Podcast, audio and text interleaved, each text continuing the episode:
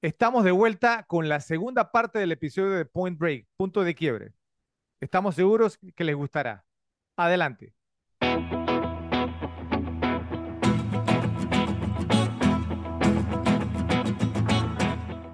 Iniciamos entonces con las mejores escenas. A ver, Ralph, como es costumbre, empezamos contigo. Uf, demasiadas. Vamos a, poner un, par, o, sea, para, para, empezar. Y, o sea, el primer salto en paracaídas. Creo que esa escena es, es, increíble. Le da, creo que es un punto de giro en, en toda la película. Entonces, por eso me gusta mucho. Una que justo cuando me la estaba repitiendo que me encantó fue precisamente cuando Utah y Papas se van a, a ver el carro después del primer robo. Sí. Que se van a analizar el carro y entonces toda esa interacción entre, entre Papas y Utah eh, cuando lo hace enojar es muy, muy buena. ¿Ok? La persecución a pie o sea, cuando, cuando Johnny eh, va persiguiendo a, bueno, a Body, eh, que está disfrazado en ese momento. Y la escena de cierre. O sea, la, la escena cuando se encuentran en Bells Beach y tienen todo ese intercambio es muy, muy cool. De pronto ya, ya hay partes que no me encantan, pero creo que es una película muy, muy bien cerrada. Creo que esa escena la cerró súper bien. Y bueno, tengo más, pero les dejo a ustedes. Ok. Eh, pero, pero, pero la, la, escena final te gusta por la temática, obviamente, digamos, del surf. O porque pensé que no, más que todo la, otra de surf un poquito más. Más que todo la, la, interacción. Mira que la parte, la parte del surf ahí no es tan. No es de mis favoritas. Ok. Ok. pero, pero, pero, pero, o sea, ¿no? Pero más digamos por, por lo, lo, del surf, sino pues como lo que eso significaba para él, tú que eres surfer también, ¿no? Sí, sí, y todo el cierre, o sea, todo, todo, toda la historia de, de ellos dos, cómo concluye y cómo la cierran de bien. Y además entonces que tienes algo que a veces en las películas no pasa, o ustedes, no sé si les pasa, una película cierra y uno se queda preguntando, o sea, ¿qué, qué, qué sigue en la vida de ese personaje? Y aquí tú tienes un precierre, entonces que, que, que le, le, o sea, que Johnny Utah le cuente a Body todo lo que hizo durante su persecución. Si, si todavía surfea y le dice every le dice todos los días. Para por eso, pensé que, que, que, te, gustaría esa escena, precisamente por eso. Ok. Y obviamente el, el movimiento es cuando tira la placa al agua. Ok. Un poquito cliché ya de que lo hizo Harry el Sucio no, no, fue cliché, fue un homage. Pero bueno, a ver, Joe. Bueno, eh, yo creo que tenemos que comenzar con el primer asalto al banco donde se introducen a los icónicos presidentes, ¿no? O sea, e, ese primer asalto que salen, o sea, enmascarados, o y eso, digamos, algo único de esta película. Eh, eh, o sea, todo el mundo reconoce, ¿no? Cuando ves los presidentes están viendo Point Break, aunque nada más veas un fotograma. O sea, eh, eh, algo icónico, pues el robo en, del banco. Eh, otra escena muy buena es toda la parte, está muy bien construida esa escena, ¿no? Ahí se ve la mano, ¿no? De la directora. la redada, pues en, la casa, ¿no? De, los surfers, estos, los nazis. Que, que, del combo Anto, ¿y quién es ese combo? Bueno, que estaba Tom Sizemore ahí metido también. O sea, pero toda esa parte de cómo, o sea, no van, de, está digamos, papas en la puerta y entonces está Keanu Reeves aquí al lado y de repente comienza la podadora, entonces ya eh, esa podadora prendida no está ahí de tonta, o sea, eso va a tener algo de repercusión después, eh, eh, además que hace que no escuchen, o sea, está muy bien montada esa, esa escena, me gusta bastante. la otra que me gusta, pues toda esa escena que, que que comienza pues con lo que dice Rafa de cuando salen del banco y que Reeves los, los, corretea, pero toda esa, toda esa escena desde que salen del banco hasta, digamos, hasta el cierre, porque también es muy, muy icónico esta película de Keanu Reeves disparando al aire. O sea, ese me parece que es el cierre y, y, y lo que todo el mundo se recuerda, pues esa parte, ¿no? De, de, de Patrick Swayze volteando, volteando a ver, él disparando al aire, pues esa es una escena muy, muy icónica de esta película. La parodiaron inclu incluso en, en esta Hot Fuzz. Ajá, sí, correcto. sí. correcto. Eh, y la última que tengo para, para pasársela a Fred, pues es la parte que cuando asaltan el banco, donde incriminan a Utah. Uh, muy buena. O sea, que él va sin la máscara y, o sea, y con la escopeta sin bala. O sea, eh, todo para, ¿no? para inculparlo, se meten a la bóveda, para esperar, ¿no? Como que llegara la policía justo en el momento. O sea, toda esa escena fue muy bien hecha y, digamos, otra muy, muy buena escena de esta película. Ok, yo, bueno. Bueno, ahora voy yo eh, con las que considero las mejores escenas. Eh, una, pues que pensé que alguno de ustedes la iba a mencionar, eh, no creo que los escuché, la escena de fútbol americano en la playa, ¿cierto? Es tremenda, o sea, no, a mí me gusta mucho esa escena. Pienso como que demuestra que aunque eran, o sea, no, ¿cómo se llama? surfers y que le gustaba entonces el tema de la adrenalina y todo lo demás, al final eran como todos, ¿no? ¿Cierto? Lo, lo, que dijo yo, le gustaban, digamos, los deportes normales, el fútbol, fútbol americano. Sí. Está muy bien hecha esa escena, me gustó mucho. Ahí tengo un par de cositas, pero lo vamos a ver más adelante.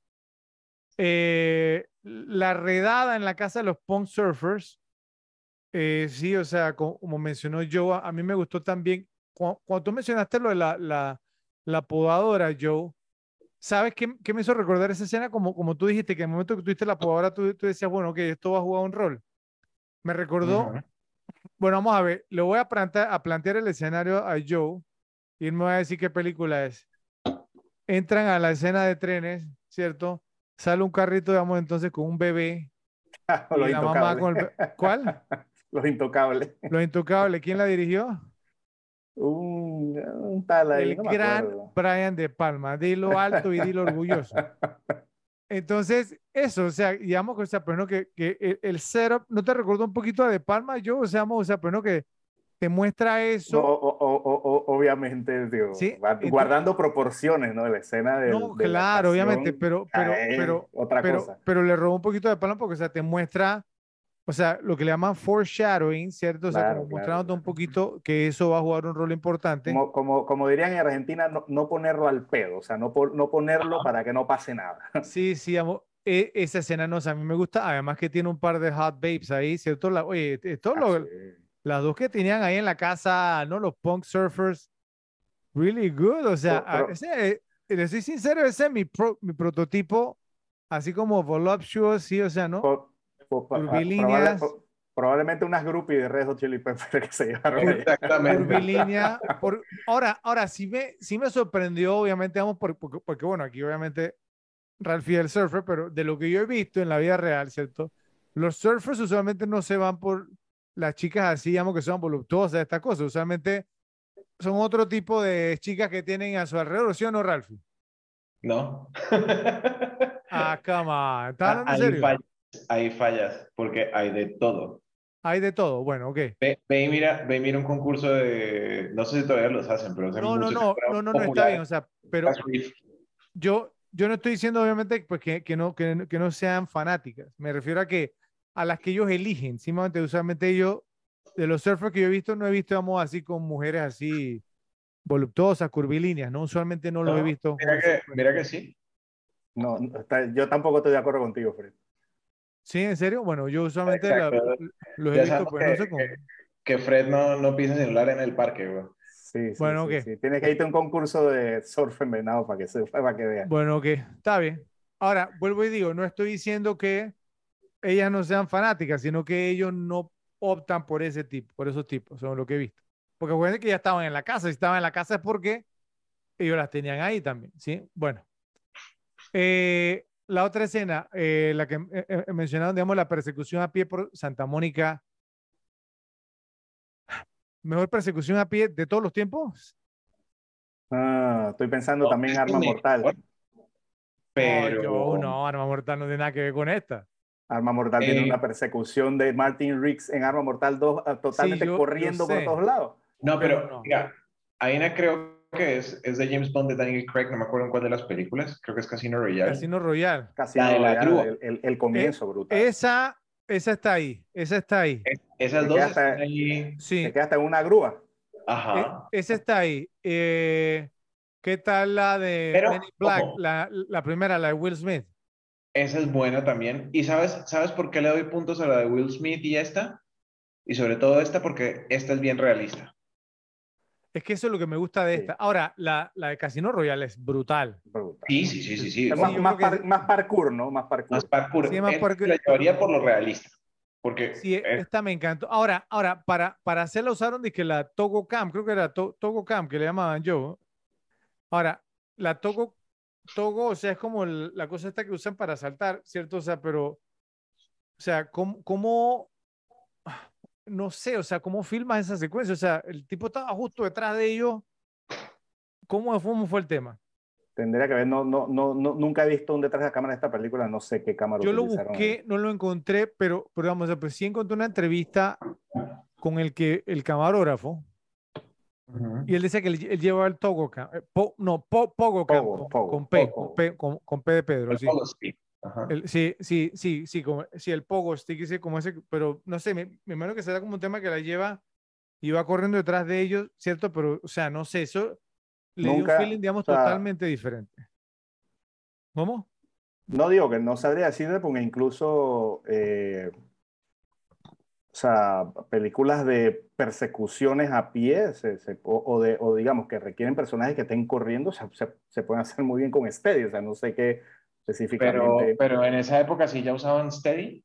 Sí, Sí, claro, porque pues para el Running Man. Sí, Ah, bueno, sí, tienes toda la razón. Sí. Digo, perdón, eh, para Ma- Marathon Man, perdón, Marathon Man. Marathon Man usó- Marathon Man, todas estas cosas, sí.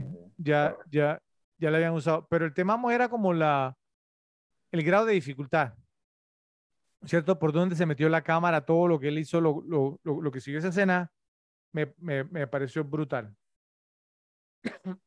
Eh, la que mencionó Rafi, la primera escena haciendo el paracaidismo, o sea, pues que obviamente pues que mezclaron o, ah, no, escenas, digamos, ya reales, ¿cierto? De, de algunos que sí estaban, digamos, que sí saltaron con otros que no y cómo lo hicieron, después lo podemos ver. Eh, el último asalto de banco, ¿cierto? También lo que mencionó Joe, ¿cierto? Que, me- que metieron a, a Johnny Utah. Eh, me pareció muy, muy bien. Eh, no sé qué opinan ustedes del tiroteo en el aeropuerto. ¿A ustedes les, les gustó? Pues es buena, no particularmente. Además que la muerte de, de Papas a mí me pareció como un bajón completo. Sí, total. Papas Sí, no, no sí. debía morir.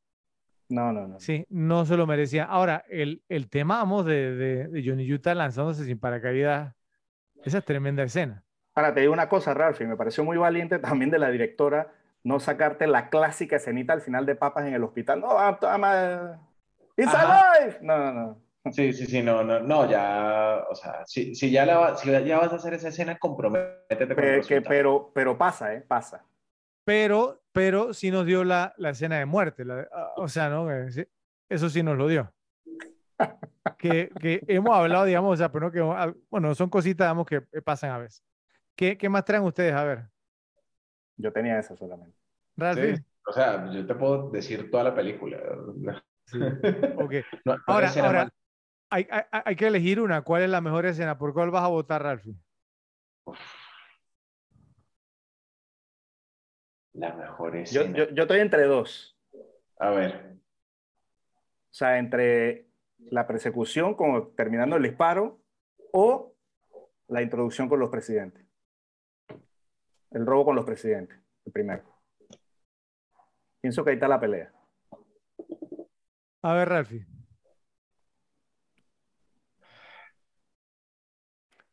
Ahora, el robo, el robo con los presidentes que llega hasta donde él se baja los pantalones y ahí, y ahí Ajá. hacen el freeze frame. Ahí hacen el Ajá. freeze. Ahí, ahí, está ahí. Ok. Sí, esa es, esa es una buena, una buena introducción, pero no sabía si toda, si, si como para llevarse la película. Pienso que más potente es la persecución si tuviera que votar entre las dos, porque, Sí, sí, sí. porque es el conflicto ese, ¿no? Entre Body y Utah. O sea, es que esa parte de Body mirándolo, para, o sea, parado ahí como en la cerca, y él después se voltea y dispara hacia el aire, me parece que eso es, no, creo que es lo más icónico de la película. Mi voto se va para la, la persecución porque Persecución, sí. totalmente se va para la persecución porque, o sea, eh, o sea, es como, yo sé que obviamente, o sea, pues no, que no, que no tiene que ver, digamos, con el título de la película, pero es el punto de quiebra de la película. Sí, es el plot point total. Sí, o sea, totalmente, o sea, por, es, lo, es, lo, que yo dije, o sea, que fue como muy osado de la directora y del, del, guionista de, o sea, pues no, de cambiarlo, porque usualmente estas películas es hasta el final, ¿cierto? Que yo no sabía, que tú eras, y ahí le, le dio un twist totalmente a la película, ¿cierto? Porque entonces tú decías, ok, ¿ahora qué va a pasar? ¿Cierto? Eh, entonces, pues eh, para mí es la persecución, pero me encanta la que tú dices también, yo, ¿no? Y me encanta también, digamos, pues no, algunas de las otras también, digamos, el, tiroteo en la casa de los punk rockers. Eh, Johnny Yu estábamos lanzándose, digamos, del, del, del, avión sin paracaídas. O sea, también. No, la, o sea, la, escena del, del, de para, del salto en paracaídas está. O sea, es una escena que se, que se toma tiempo. O sea, esa escena está muy, muy bien hecha, muy bien filmada con los actores visiblemente saltando. No todos. sí, sí, sí, pero me refiero que muchas escenas, obviamente, o sea, son planos que, que, están ahí, ves las nubes, o sea, la escena está muy, obviamente sí hay partes, sí hay partes que no se les ve la cara, que están, que, son otras personas. Pero, ahora vamos a ver cómo, cómo se le ven las caras y por qué se ven las nubes. Ah, pues está muy, muy, muy bien hecha esa escena. O sea, Creo que eh, Ralphie sabe por, por, por dónde yo voy, pero, pero sí, o sea, vamos, dijimos que, bueno, pues por lo menos top 3 escenas, digamos, de persecución a pie, top 3 escenas, digamos, de, de, secuencias de, paracaidismo. Yo sé que para yo la número uno es la de... Creo que, Drop Song. No, me acuerdo. la película de James Bond con Jaws, con Mandíbula, ¿cierto? Que estaban, digamos, en, paracaidismo también. No me acuerdo, no me acuerdo cuál, es específicamente la que sale. Creo que fue en, en Octopussy, que cayó Mandíbula. No, no, no, no. Yo no, me acuerdo cuál fue, no me acuerdo cuál fue. Pero creo que Joe me dijo que esa era su favorita. Bueno, entonces, ¿por cuál votas, Ralphie? La persecución. O sea, Es que estaba pensando en alguna que, que, incluyera los elementos, o sea, de, de, la película, que incluyera surf, que incluyera, pero no, no. La persecución es, es ese punto central. O sea, es cuando, cuando todo cambia, todo gira. Bien. Y aparte de lo bien que está, pues. Además, además que yo, yo creo que también es la más icónica de la película, me parece a mí. O sea, es, la, es la que pues, se, le queda a uno en la cabeza. Es la, la, diferente. Obviamente el tema del paracaidismo también es muy bueno, ¿cierto? Pero la persecución, digamos, para mí es la mejor escena. Y bueno, gana como la mejor escena en Point Break. Por favor, nos dicen en la sección de comentarios, repes, si están de acuerdo con nuestra elección. Bueno, vamos ahora con las líneas de diálogo más citables. Entonces ahora te toca empezar a ti, Joe. Adelante. Uf, aquí tengo varias, así que. Hay varias, sí. sí. voy a decir un par y paso porque si no lo, lo, dejo, lo dejo sin nada. Ok, la primera. Eh, eh, la primera es de, de Body, ¿no? Que, que dice: si quieres lo máximo, tienes que estar dispuesto a pagar el precio máximo. No es trágico morir haciendo lo que amas.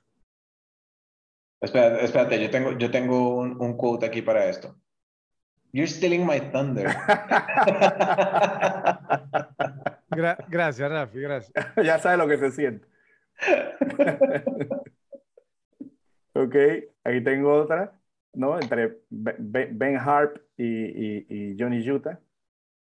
Y entonces que le dice, que le dice Ben Harp, ¿crees que a los contribuyentes les gustaría Utah si supieran que le estás pagando un agente federal para surfear y ligar chicas? Y le dice Johnny Utah, babes.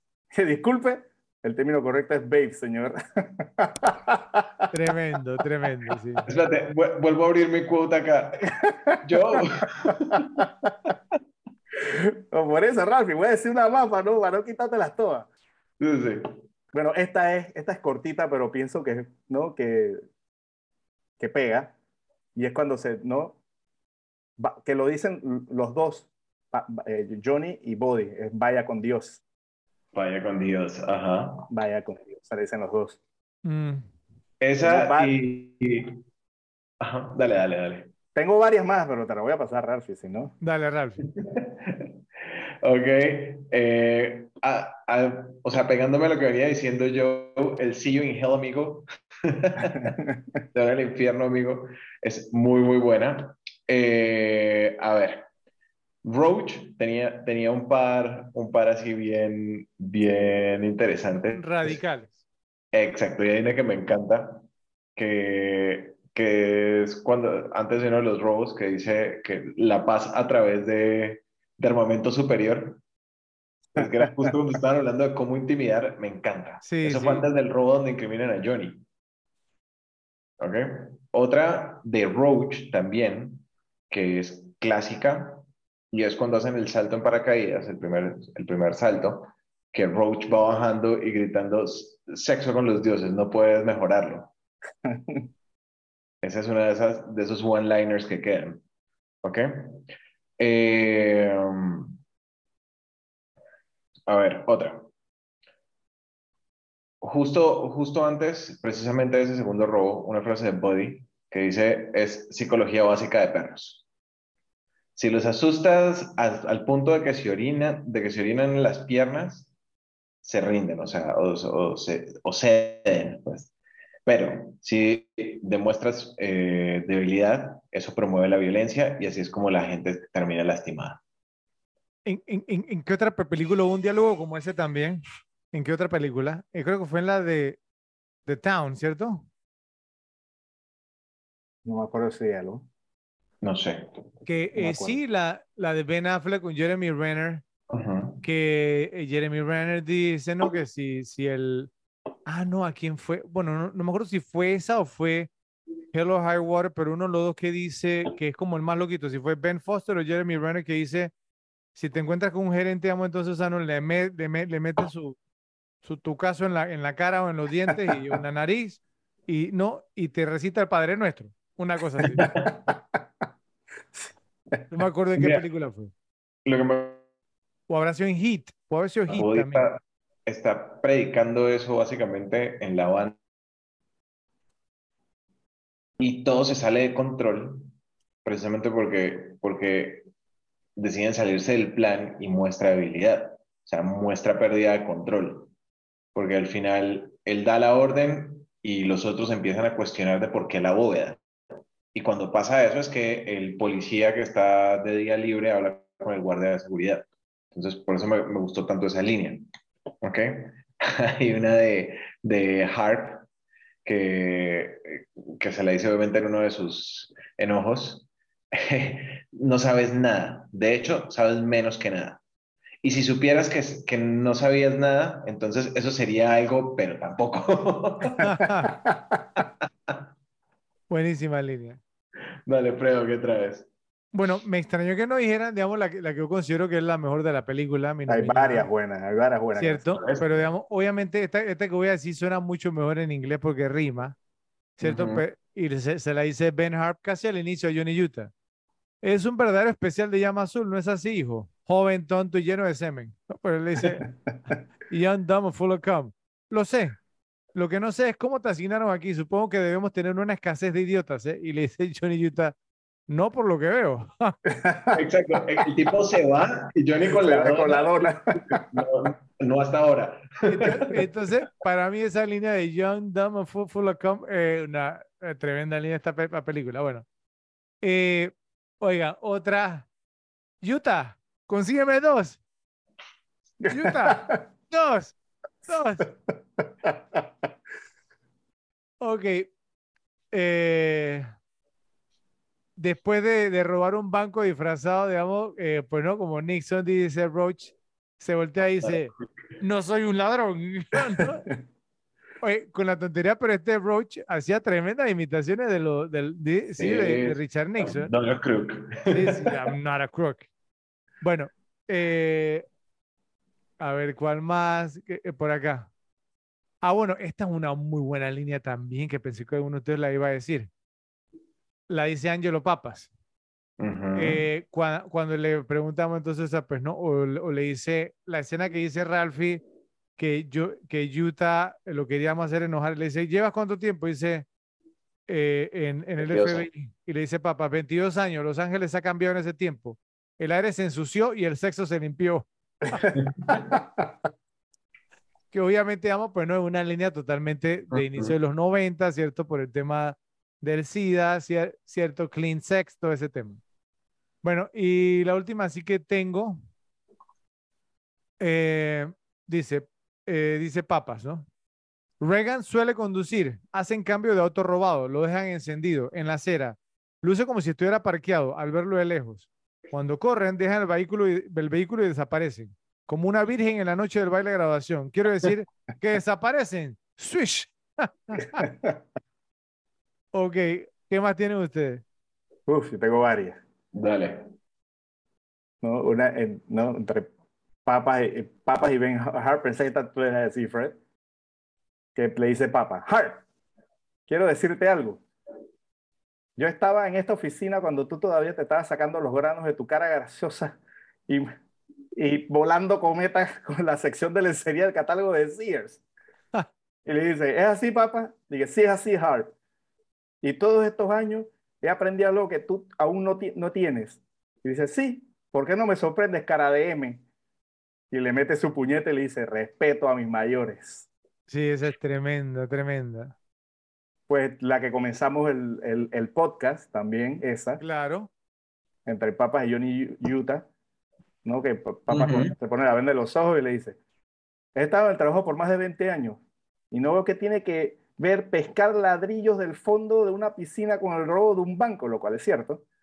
Y además de eso, me pusieron de niñera un mariscal de campo punk llamado Johnny United o algo así. Y le dice Johnny Utah, uh, la porquería que te tiran, ¿verdad? Y dice, sí. Y le dice, no, el instructor de buceo, papá, conoce a tu nuevo compañero. Dice, ¿qué? Se quita la venda y Johnny lo saluda. Y dice, papas, Ángelo Papas. Y le dice Johnny Utah, punk, mariscal de campo punk. Y lo remata Papa Damo cuando se, la- se lanza a la piscina de clavado. ¡Uh! Buenísimo, buenísimo. La otra que tengo que, que pensé que iba a decir, entre papas y Harp, dice, Harp, estamos trabajando en secreto, toma tiempo. Hemos producido algunos y dicen, no, no, no, no, no, no, déjame decirte lo que has producido. Durante las últimas dos semanas, ustedes han- dos han producido nada. Durante este tiempo, los presidentes han robado dos bancomas.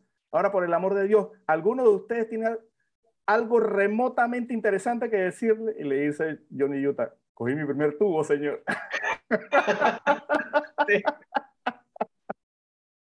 Ay, Dios mío. Y la Ah, última eh, que tengo, Para, para los que no saben de surfing, Ralph, el, el tubo es cuando el la, tubo es la se ola forma la ola, ¿no? y te ¿Cierto? mete- Exactamente. te metes Y, y lo, y lo más absurdo es que, o sea, créeme que después de dos semanas surfeando jamás. Conozco Eso es lo que gente te iba a que hemos tenido años. Mira, yo con todo el tiempo que he pasado en el agua, he cogido pocos y la mayoría han sido accidentales.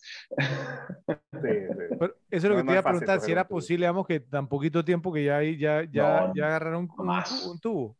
Ok. Jamás, jamás. Ok, el último que tengo es de Body, que dice, ¿no? Que cu- cuando se encuentra pues con, con Johnny que tiene la tabla y le dice, eso es, ah, eso es una tabla de surf, parece un Chevy del 57 que solía tener. Qué clase de cacharpa de tabla. ¿verdad? Ya esa es la última que tengo. Ya, ya ¿qué yo, yo dijo las que yo traía. Ah, no me dijiste que tenías más. Bueno, pero sí, no, no, no, tenemos que no, no, escoger la ganadora. A ver, ¿por cuál vota, Ralphie? Oh, a ver, creo que yo, yo por la que me iría, o sea, eh, la de If you want the ultimate, o sea, si quieres lo- la máxima sensación, tienes que estar dispuesto a pagar el, el, el máximo precio. No es trágico morir haciendo lo que, lo que amas. lo que. Esa está buena. Esa para mí buena, es, buena. y desde la primera vez que vi la película se me quedó pegada esa frase. Esa está buena. Yo, yo estaría de acuerdo. ¿Estaría de acuerdo? Sí. A, a mí me gusta también, no me molestaría que ganara, pero eh, ¿no quieren considerar Young, Dumb and Full of Cum? Mm, Ah, es un Es pregón. buena, Eso no, ese es un es pregón, buena, no pero es- no, no, no, no siento que sea pues, como tan, tan significativa la película, Ah. sin dejar de ser una buena frase. Ok, bueno, en- entonces no, no, eh, estoy, estoy totalmente de acuerdo. Además que, o sea, es una de esas frases o una de esas líneas que solamente un Patrick Swayze te puede haber dicho, ¿cierto? Y, y en la, y la manera en que lo dice en la fiesta, ¿cierto? Con el ángulo desde que lo dice, ¿cierto? Cómo se inspira para decirlo. No, es que, es que realmente, o sea, el, el nivel de carisma de Patrick Swayze en esta Sí. película es off the charts, o sea, se sale, digamos, del, del tema. Así que bueno, esa es la que gana como la mejor línea de Point Break. Por favor, nos dicen en la sección de comentarios si están de acuerdo. Bueno, vamos entonces a ver qué ha envejecido bien y qué ha envejecido mal. aquí es donde pues yo usualmente meto, digamos, entonces pues no, la cuchara en el plato, digamos, a ver un poquito porque traigo varias, entonces vamos a ver. Tengo muchas aquí, ¿no? Entonces aquí vamos. Eh, primero, que ha envejecido bien. Una mujer dirigiendo una película de acción en 1991 sin mucha fanfarria sí. y agendas políticas, ¿cierto? Excelente trabajo, lo hizo muy, muy bien. Sí. Ni soy la primera en dirigir. No, nada de eso. O sea, no, y también obviamente pues no, y mostró su calidad porque después ganó premio Oscar, ¿cierto? Y ha dirigido grandes películas, Catherine Bigelow.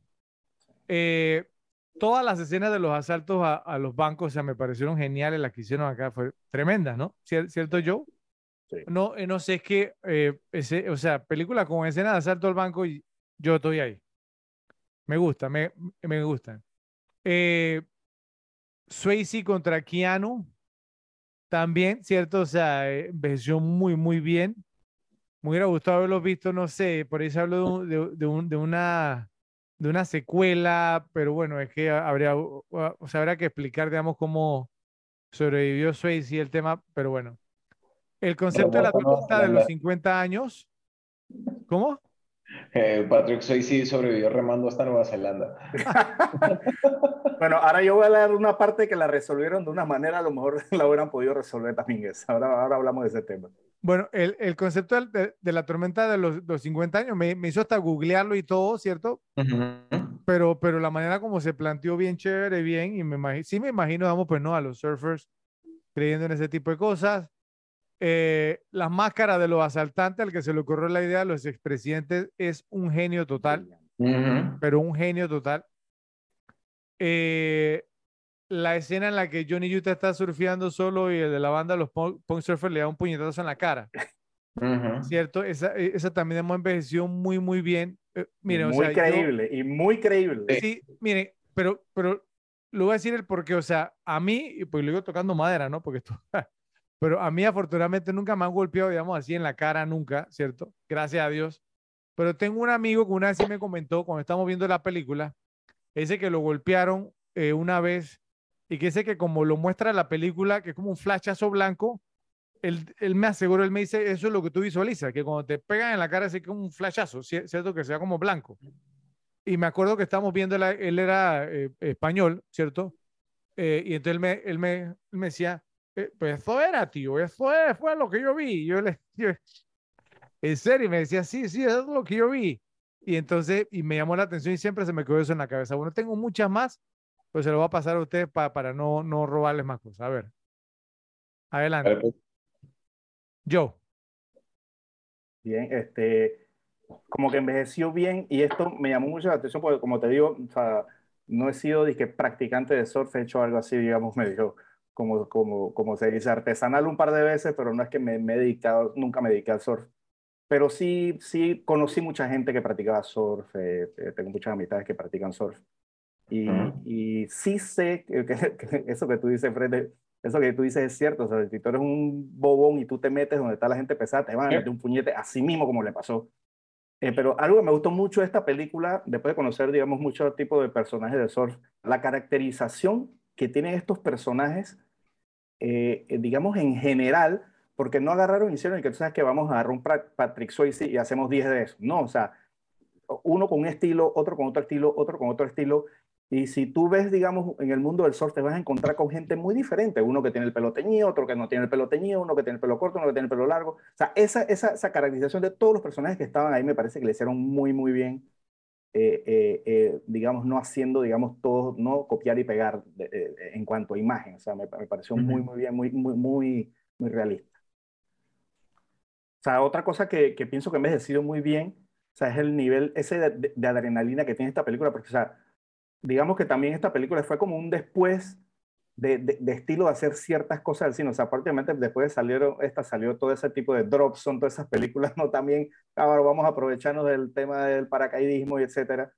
Eh, eh, entonces, o sea, son, son, son, esta película tiene como, como, o sea, las escenas de acción son, no sé, son emocionantes, por, por, por, por decirlo de alguna manera.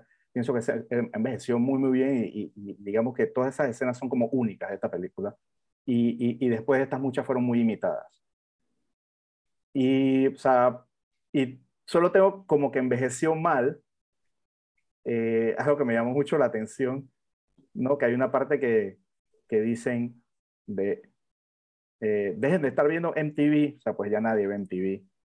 Eso que esa escena en su tiempo, digo, MTV era un, ¿no? un canal muy, muy popular. Sí, era lo mejor. Donde, donde se ponía muy buena música y pues ya es un, un canal totalmente en el olvido, ya nadie ve MTV prácticamente. ¿Aún existe MTV o no? Eh, sí, todavía existe, pero no lo ve nadie. Así que digamos, MTV envejeció muy, muy mal de esta película. Ok. Yo, yo vi un documental el otro día de, de MTV y, y, cómo sucumbió que hay un tipo, no, el, el, el, que hace el host de Ridiculousness, del programa este. Sí. Ajá. Él, él, se aprovechó. Bueno, eso, eso, es un tema para otra ocasión, pero es muy interesante esa historia. Un documental muy, muy bueno. El tipo ahora. Sí, sí. Multimillonario, sí. Toda la plata del mundo. A ver, Ralphie. Sí. ¿Qué trae, Ralphie? A ver, bueno, entonces miren, que haya envejecido bien, fuera de lo que ya han dicho, eh, definitivamente la, las escenas donde Keanu Reeves está aprendiendo a surfear, se ve que es él y se ve que está aprendiendo. Y, y, de hecho hace la típica de poner la rodilla primero para pararse en la tabla, que es algo que hace todo, hacemos todos cuando estamos aprendiendo. Entonces, aprovecharon muy bien eh, todo eso, digamos, todo lo que pudieron haber filmado. Eh, las escenas de los que eran surfers profesionales dentro de la película, muy bien hechas. Por el otro lado, hablando de eso que envejeció mal. Primero, la escena de surf nocturno. Eso fue con un filtro, era, se veía que era pleno día con un filtro de densidad neutra. Antes le pusieron vidrio para soldar eso. Sí, sí, sí, era, se veía súper fake. Eh, y muchas de las escenas se nota que no están filmadas en California por el tipo de olas y por el paisaje. Y eso ya lo podemos mencionar un poquito más adelante en los datos medio googleados, pero pues te das cuenta que, que el tamaño de las olas no corresponde a lo que están mostrando desde otros ángulos y al paisaje de, fondo. Ok, por el paisaje, que se pueda dar uno cuenta está bien, pero por el tipo de olas, ¿cómo así el tipo de olas? Pues, ¿en qué sentido? Por el color del agua, por, por el tamaño de las olas. Ah, ok, ok. Ya. Bueno, ¿qué más, Ralphie? No, por ahora traía eso. Ok, bueno, yo tengo algunas cosas más como mencioné. Eh, las escenas de paracaidismo para mí en, en versión, como mencionamos, muy, muy bien. Y vuelvo y me pregunto si serán, digamos, las mejores que se han filmado, ¿cierto? O sea, muy buenas escenas de paracaidismo. Eh, la habilidad atlética de Keanu Reeves en varias escenas, especialmente, como mencioné, ¿cierto? La fútbol, americano en la playa, medio Michael Vickish, Joe, ¿no? Su técnica para evadir los bloqueos y la taclea fueron muy buenas, ¿no? Ahora, Ahora te, te, te, tú, tú, tú conoces el fútbol americano. Eh, no, no, no la dañes o la dañes porque esa es otra categoría. Yo sé por dónde va. Creo que vamos a hablar de lo mismo. Sí, correcto, sí. Pero, pero, pero me, me, refiero, vamos, a él como, como deportista, como atleta, ¿cierto? O sea, se ve muy creíble. Ahora, a, hasta incluso, o sea, ¿no? Eh, las, las escenas, digamos, en las que eh, se quitan los bloqueos, ¿no? Porque, lo están bloqueando, que él fue, fue a taclear, digamos, ¿no? A Body. O sea, se quitan los tacleos bien, simplemente, o sea, así como tú te quitas los tacleos de fútbol americano, te pone a dudar un poquito sobre Johnny Utah, ¿no? ¿Cierto? Porque tuvo que haber tirado varias intercepciones para aprender a hacer eso. Porque un, porque un quarterback usualmente no taclea bien. A, a, algo, eso, eso es lo que iba a hablar, pero bueno, bueno seguimos. Bueno, eh, las amigas de los punk surfers, como dije, que estaban en la casa, estaban muy, muy bien. Eh, la actuación de Gary Busey, excelente.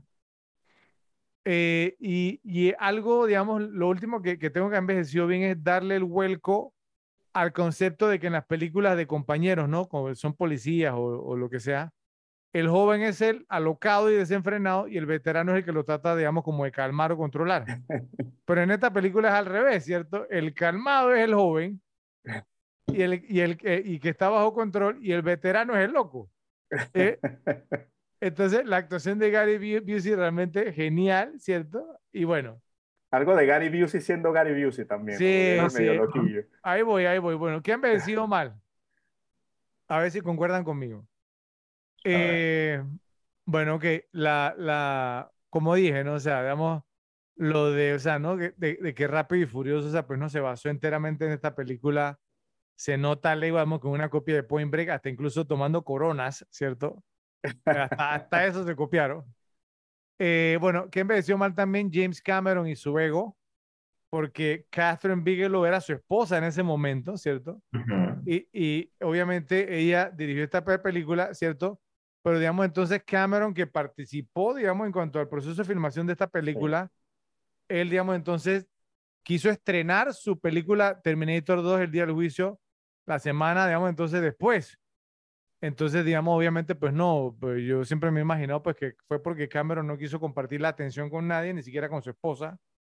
Entonces pienso que eso envejeció muy, muy mal y James Cameron, pues no, ya sabemos que es un egomaniac, pero de los grandes, ¿no? ¿Cierto? Eso que el ego no cabe en el planeta y ahora mismo está, debe estar contentísimo con lo de Avatar 2. Entonces, sí, ya llegó a los 2 mil millones. Sí, increíble. Bueno, eh, algo que tampoco envejeció bien, digamos, entonces, eh, que en el juego de fútbol americano en la playa nadie defendía o, digamos, todo cubría a Tyler, yo, ¿cierto? Era como si fuera mantequilla, ¿cierto? O la mascota del juego, entonces... Pero, pero, pero los dejó pagando, güey. No, por eso, sí, sí, o sea, sabemos, porque ella, o sea, pero no se veía que jugaba bien, ¿cierto? O sea, ¿no? Y hacía su cosa, pero nadie la defendía, entonces y, uno decía, y bueno... Ese fue, y ese fue un buen catch que hizo, ¿eh? Hay que destacarlo. Sí, ¿eh? sí, sí, sí. Bueno, otra cosa que no envejeció bien, digamos que Johnny Utah no le ganó una pelea a nadie en esta película. todas las peleas que inició, todas las perdió. Ni siquiera una mujer desnuda que estaba en la ducha, ¿cierto? Ni siquiera a ella le pudo ganar. Y eso que ella ni siquiera estaba esperando pelear. Eso sí, estaba como quería esa mujer, ¿no? Pero ni siquiera a ella le pudo ganar. Y bueno, eh, y una cosa que también envejeció mal, en mi opinión, es esta línea de diálogo de, Body, ¿no? Me, me parece a mí. Él dice, para nosotros nunca se trató de dinero, se trató de nosotros contra el sistema. Ese sistema que mata el espíritu humano. Defendemos algo, a esas almas muertas que pican por la autopista en esos ataúdes de metal. Le mostramos que el espíritu humano todavía está vivo. Yo me quedé así, yo, what the hell? O sea, ¿sí? ¿de qué diablo está hablando este? Esa, es, esa línea, no sé. Y miren que ninguno de ustedes la mencionamos como entre las mejores líneas, entonces me, me parece que esa línea no envejeció bien. Tampoco. Entonces, ¿de qué diablo estaba hablando este, este poncho? No sé, suena una línea medio fumeta, ¿no? Una eh, por eso, por eso le estoy un diciendo, porrazo o sea, y, y la tía. O sea, que a Sí. veces la gente que se mete su porro se creen que los grandes filósofos, ¿no? Sí, to- totalmente. Entonces, o sea, no, como que la línea me pareció que la metieron ahí, digamos, como tratando de darle profundidad, ¿cierto? Y no envejeció para nada bien. Bueno, ¿algo más que tengan ustedes? No, ¿No? Bueno, una categoría muy interesante en Point Break que envejeció bien y que envejeció mal. Por favor, nos dicen repes en la sección de comentarios si están de acuerdo. Bueno, entonces, eh, hora de compartir lo que encontraron para qué tal este otro casting, ¿cierto? Esta es una de esas categorías en la que le damos a, ahí a Joe para que empiece porque él es bastante consciente, ¿cierto? Y no dispara como hacemos Ralph y yo, se las dispara todas. Entonces, da- dale, Joe, adelante. Ok, yo solo tengo para Johnny Utah, pero tengo varios. Si tienen para alguien más, o, o- o si tienen de repente pocos, Yo tengo Yo para tengo Johnny solo- Utah, tengo, y para director. tengo para Bodhi y director. Entonces, ok, Dale. yo solo tengo para Utah. ¿Tú cuántas tienes para Utah, Ralphie? Tengo dos, cuatro, cinco. Un, dos, tres, cuatro, yo tengo seis. adelante, denle, denle. Ok, voy a comenzar con el, con el primero. Alternen si quieren con, con Johnny Utah. Vayan Sí, sí, eso. El primero sale en esta misma película, Patrick Swayze. Ujú. Yo Sí. pienso que hubiera sido un error. ¿no? Sí, pienso, pienso que Patrick Swayze estaba especial para Bulls. Le, Sí. le ofrecieron el papel, si él no, él no quiso, él dijo que no, que quería hacer Body y Y fue, fue acertado, fue acertado. totalmente acertado. La película hubiera sido otra cosa con, Sí. con Patrick Swayze como, como Utah. A ver, Ralphie, ¿cuál tienes, qué otro tienes tú? Bueno, a ver, uno que, que es que la verdad de los que hay allí, a ninguno me lo, me lo veo en, en ese papel. Entonces voy a decir uno que, que realmente es que por ningún lado, Matthew Broderick. No, por ningún lado. Bueno, ok. Interesante, Rafi, porque bueno, no o sea, el director, eh, lo vamos a decir ahora, ¿no? Fue Ridley Scott, ¿cierto? Que era quien supuestamente la, la, la iba a dirigir, ¿ok? Ridley Scott quería que fuera Matthew Broderick. Johnny Utah. No, Ahora, no estamos hablando de Matthew Broderick, digamos, del de Glory, más o menos de esa época. no, no me lo imagino de fútbol. star. No Ah. sé qué tan alto es Matthew Broderick, pero no Es chiquito. creo que sea tan, tan alto Como como quarterback y eso, hubieran tener, No. tenían que cambiar esa trama, ¿cierto? Y no, Claro. nada creíble. Sí, para nada. Sí. Pon lo que era, no sé, jugador de la cross. Ni eso. Sí, ni eso. Porque la es un poquito rudo también. Sí. Bueno, eh, otro que tengo interesante y no lo vería mal, en estos tiempos no estaba tan, digamos, tan, tan, tan, tan de una sola línea, creo que era un poquito más versátil en ese tiempo. Johnny Depp, Ralphie, ¿lo ves? No. yo, yo sí lo veo. Mira, para decirte aquí rapidito, Matthew Broderick tiene exactamente la misma estatura que Ben Kingsley. Metro 73. Ok. Bueno, que, que ese es más o menos mi tamaño y yo, nadie me confunde con un coreback por ningún lado. Exactamente, o sea, no, no hay por dónde. Ralphie, ¿y, ¿y por qué no ves a Johnny Depp? Ah, Es que tú sabes que a mí Johnny Depp como, como actor no me gusta. Sí, pero yo pienso que en esos tiempos todavía está, no estaba tan contaminado y, y, y pienso que como Utah hubiera quedado bien. ¿eh? Tiene es atlético, me parece, físicamente. Ah, Ahora, no, no lo, eh, no lo veo mal. Eh, yo, yo concuerdo mejor con actor que Joe Keanu Reeves, Ralphie. No lo, no lo hubiera visto tan mal. Yo creo que lo hubiera podido haber hecho. Lo, lo, lo, lo, que pasa es que el, el- lo que estamos hablando, ¿cierto? De lo que tiene Keanu Reeves, ese como, ese, ah, ¿cómo le llamo? In- Como esa, esa- Inocencia. no, no, no, no, no, no, no es como el aura ese de surfer bobo, ¿cierto? De que, "Uh, uh", you know. Ah, sí, o sea, ese, ese que le sale a veces, eh, yo creo que Johnny Depp lo hubiera hecho, pero si lo hubiera hecho, lo hubiera hecho muy serio, ¿sí? Eh, eh, y yo, yo pienso que Keanu Reeves le dio como el tono adecuado al papel, porque, o sea, e- eso era, o sea, era como gracioso, ¿sí? O sea, a veces. Y entonces, eso que yo mencioné hace un momento, vamos, o porque como que no le había gustado, a mí sí me gustó porque yo pienso que, o sea, eso fue lo que le trajo el papel. Entonces, creo que Johnny Depp sí lo hubiera podido haber hecho, pero se hubiera ido muy serio, sí, o sea, lo hubiera ido no muy, muy en serio. Yo pienso que sí lo hubiera podido actuar. No, no, o sea, yo también sí, pero creo que se hubiera ido muy, muy serio y el tono de la película hubiera cambiado. Pienso que la actuación hubiera sido mejor, eso sí. Ok, ¿cuál sigue? Ralphie, Ah, me toca a mí. Entonces, Charlie Sheen. mira que sí lo veo. Lo veo Sí, total. Claro, claro, Total. Ralphie. ¿Por qué no, Ralphie? No sé, no. Es que, es que yo pienso Charlie Sheen de esa época y lo primero que se me viene a la cabeza es eh, la Hot Shots. No, pero Wall Street, o sea, Ajá, pero Pla- pelotón, Wall Street, o sea, sí, bueno, no, sí tienen razón. Platoon. sí lo hubiera podido haber hecho, claro. total, total. Creo que como, como me gusta tanto esta película, me cuesta ver a alguien fuera de Keanu Reeves. de Keanu Reeves. Hay, hay uno que, que yo lo tengo, que creo que sí lo hubiera podido haber hecho muy bien, que usted no ha mencionado todavía. Vamos a ver si lo Eh, menciona. por, por su, cumple cuota, cumple cuota. Sí, yo, yo, yo sé cuál es el de Fred. Eh, eh. Rafi, yo tengo dos, así que de- tú tienes uno y, y el tuyo. No, pues el, el de Fred. Sí, el, el man crush de Fred. Ajá, su, su Michelle Pfeiffer. Mi- Michelle Pfeiffer woke. ¿Quién es? A ver. Un, un tipo es que va a Kilmer. Y, y- va a preguntar, ¿y que quién es? Yo no sé qué- de quién Pero están digo, hablando. ¿hubiera sido perfecto para el papel o no?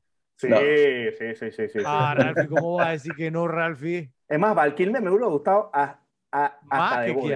Hasta de Body hubiera podido hacer, sí, Sí, total. Los hubiera dos podido- roles lo hubiera podido haber lo hecho. hubiera podido hacer muy bien. Es más, es más, hubiera podido hacer casting de Val Kilmer y que hubiera hecho los dos roles. O, se- o se- o sea, con CGI y, y eso, ¿no? O sea, ¿sí? Que hubiera hecho los dos papeles. Y Fred le hubiera gustado que hubiera tan pichifrío Así, de wetsuit. Literalmente está poniendo en la misma categoría a Val Kilmer y a Eddie Murphy, güey. ¿Qué pasó? Pero el otro que tengo, este no lo van a creer. A ver.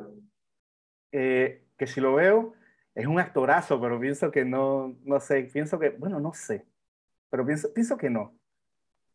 William Dafoe. Willem Dafoe. Como No. Como Jo- Johnny Utah. Como papas, tal vez.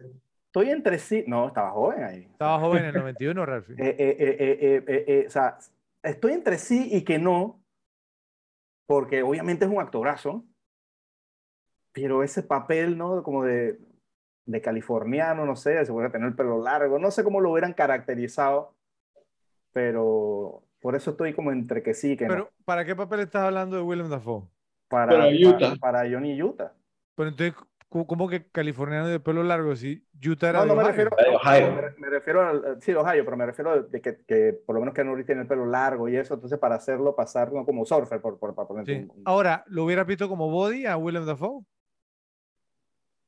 Sí, No. sí, sí, sí, con, con el pelo largo, rubio, teñido así como él, yo pienso que sí lo hubiera podido hacer muy bien. Ralphie no. No. O Es sea, que- que no, que, que no es un tipo tan atractivo y eso, no, no, el, el babyface surfer, eso sí, no, no, pero, pero como personaje pienso que sí lo hubiera podido hacer. ¿Qué más traen? A ver. Eso es lo que Eh, tengo. ya tú dijiste lo que yo traía, que era el director, eh, Ridley Scott y James Cameron como opciones. Ok. Bueno, eh, lo, lo voy a dar, digamos, entonces, el, el otro que encontré yo de Body, ¿ok? De Body. Eh, Ridley Scott quería, y él había insistido entonces de que él, obviamente, le iba a dirigirla, y que él quería a Matthew Broderick como Johnny Utah, y Bodhi iba a ser Charlie Sheen. ¿Cómo ven esa película? No, vuelvo, insisto, o sea, no me acaba de matar Matthew Broderick por el físico, y como tú dices, lo hubieran tenido que cambiar, no sé, para jugar ajedrez, pero, pero, pero Charlie Sheen es el que me encaja en los dos también, como Val Kilmer. Pienso que también hubiera podido hacer Body, Charlie Sheen. Ralphie, No sé. No sé, como Charlie Sheen como body. Bueno, sí, Sí. bien, bien fumado. Creo que lo, lo hubiera podido hacer. Digo, o sea, yo les preguntaría, pues no, si alguna vez ha hecho un papel así, lo vimos en Two and a Half Men por años. Oye, el papel de Ferris Bueller. También, ¿sí? Y igual, o sea, el tipo cool. Sí, lo puedo hacer claramente. Ahora, ¿tú considerarías, Joe, que Charlie Sheen era o es o fue mejor actor que Patrick Swayze? Probablemente, a lo mejor en rango, rango puede que sí, pero pienso que el papel de Body estaba, es que el papel de Tough Guy está bien hecho para Patrick Swayze. O sea, no puedes fallar con el papel, o sea, y eso que este, digamos, no era tan tough guy, pero sí, o sea, sí tenía escenas de Tough Guy. Tenía todo. Así tenía escenas de tough guy y se ve que Patrick Swayze es un tipo que sabe pelear. O sea, o, o- o que fue un, un peleador entrenado de alguna manera. O sea, se, se nota, se le nota. Se le nota que no es alguien que, que tira un golpe, ¿no? Y- como el de Kevin Spacey en el Inconfidential. Nadie lo va a confundir con Kevin Spacey. Eso sí es cierto. O sea, Patrick Ok. Swayze sí sabe pelear. Bueno, no, no lo voy a pedir ni a, ni a preguntar el ejercicio que ha- hacemos, digamos, siempre de que a quién pondrían, digamos, entonces en los, en los papeles hoy en día, porque ya lo hicieron, ¿cierto? y ya vimos a quiénes pusieron. Entonces, a menos que, no sé, que ustedes tengan a alguien que les gustaría mencionar, que lo verían, digamos, para uno de los, de los, por lo menos dos papeles principales, o tres si quieren meter a papas, que lo verían hoy por hoy en, en uno de estos papeles, pero así, digamos, que lo haría tan bien como los originales o mejor. Rafi, ¿alguien que quieras mencionar? A ver. Sin sacar la- las cartas habituales. Ah, no. Rafi Jonah Hill, Jonah Hill ahorita que surfea también. Eh, Es que el carisma de, de, de Body, uf, alguien con ese carisma ahora. Hoy por Sí. hoy, es que ¿quién? oh? No, y, y que sean creíbles como, como surfers. eh, los hermanos, ah, el que hace, el que hace de Thor y su hermano, eh, ¿cómo se llaman? Los Hem- No Hemsworth. Hemsworth. Hemsworth, ellos son surfers en la vida Chris, real. y creo que el hermano se llama Liam, ¿no? Liam. Son sí. australianos, sí. Sí, ellos, lo- lo alguno de los ellos podría hacer el papel de body, un body moderno. Pero tendría que ser Chris, ¿no? Que sería un poco como el que tiene ese. como más, más rubio, más... ¿Y qué Ellos tal, podrían- ¿y qué tal el hijo de Stellan Skarsgård, este Alexander? También, También. también, sí, sí, sí. Ese, body. ese, haría un buen body. Aunque, bueno, no sé si Body tenía más edad ahí, o no sé qué tan, por lo menos el, el, el chico este lo, Alexander lo, Skarsgård ya está entradito en también. sus 30 ya. Sí, ya le está entradito. Ah, cuidado los 40. Recuerda que él hizo Sí, Tarzán. ese es el que hizo- Ese es el que hizo The Northman, ¿no? Sí, ese mismo. Sí, sí. Y ya, Está- ya le está entrado, ya le está entrado. Entonces- Disfrázalo, disfrázalo de The Northman y le pones la tabla de surf y está Un igualito. tema así, exactamente, sí. El, el, el papel de Johnny Utah es el que está un poco más difícil, ¿no? ¿Cierto o no? Sí. A menos que Rafi se salga con, con el que siempre se sale, Johnny, Johnny Galecki. ¿No? El de, eh, el de The Big Bang Theory, que siempre lo menciona también. No, ahí mira, y lo está pensando, ¿eh? No, no, no. Estaba pensando, no sé por qué se me ocurrió, y por un, por un sketch que hice una vez, que podría ser alguno de esos personajes, Andy Samberg. Como El tipo en un, en sketch. No, no, no, no de Johnny Utah, de alguno de los surfers. El tipo tuvo un sketch burlándose de Jack Johnson buenísimo y hacía, hacía pues como el papel de un surfer californiano que le queda genial. De Jack Johnson, el cantante. Ajá. O sea, que él vivió aquí en Panamá y todo, ¿no? ¿Quién? En Bocas. ¿Jack Johnson? Sí, Ah, no sabía. sí. ¿Cuándo? Uf, hace como un par de años atrás. En serio, mira. Bueno, él, Y- y- él- y él mira- hacía películas. Y me, y, y- y me, y me cuentan la historia, que estamos hablando de Jack Johnson, el músico, ¿no? Eh, eh, eh, que él es surfer. Sí, sí, sí. Y, y, y- y la historia que me contaron es que el tipo estaba en Bocas y el tipo trabajaba para pagar el hospedaje. Sí. Sí, sí, sí, sí. Entonces tuvo que haber, tuvo que haber sido pre años 2000. Porque el No, tipo en esa época. no, no, no, no, era cuando ya estaba pegado. O después que estuvo pegado. O sea, dice que, que como estilo de vida, no- o sea, como que no le permitía, o sea, o sea, él tenía como que trabajar ahí para poder pasar su cosa, hacer una cosa. Bueno, que él- me contaron. Él es todo pro, sus- pro sosteni- sostenibilidad. Su estudio funciona con energía solar. Su, su tour no usa plástico. Son. Sí, sí, sí. Qué cool. No tenía. No, sabía. Bueno, uno, uno, un último, pero bueno, no sería de ahora, sino de ese entonces. Hubieras visto, ¿cómo se llama este? Preguntarle a Ralph si lo estaba buscando, pero ha- ha- hay un surfer que ha salido en varias películas, ya, ya está bastante mayor. Lance algo, que es como una leyenda. Lance. Eh, Lance, no me acuerdo el, el- el- el- el apellido, pero él salió en, en Side Out, en varias. Eh, Surfer Lance, o sea, y el tipo tenía, ah, ah, no, perdón, no era Lance, Laird Hamilton. Lord Hamilton, ajá. Sí, sí, sí, sí. Una- un tipo como él para Bodhi, ¿lo hubieras visto? Sí, sí. O sea, si tiene el, eh, el En tema ese de los entonces, en ese jobs actorales. Sí, sí, sí. Laird Hamilton, por, por- por- porque salió en Side Out, pero era como robótico, era como el villano. ¿Qué, Ujú. qué- Entonces, qué- no qué tenía le parece para, qué le parece para Bodhi?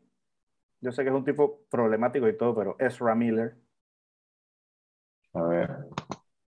Para Bodhi.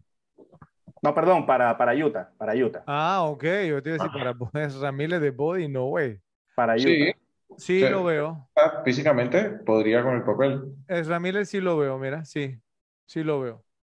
Sí lo veo. Ok, bueno, entonces, eso fue eh, lo que encontramos para, pues, ¿qué tal este otro casting? Por favor, nos dicen en la sección de comentarios si encontraron algo más, Repes. Bueno, entramos a, ¿cómo es que se llama ese actor? Entonces, te escuchamos, Ralphie, adelante. Bueno, mira, yo tengo uno que para mí se lo lleva así sin, sin jockey, como dicen ustedes. Yo tengo dos. Uno de ellos lo mencioné en otra película y tú no quisiste. Ajá. Vamos a ver. Yo tengo tres. Ese, ese te lo voy a dejar a ti, que precisamente tiene, ese vuelve a aparecer en los datos medio googleados. ¿Ok?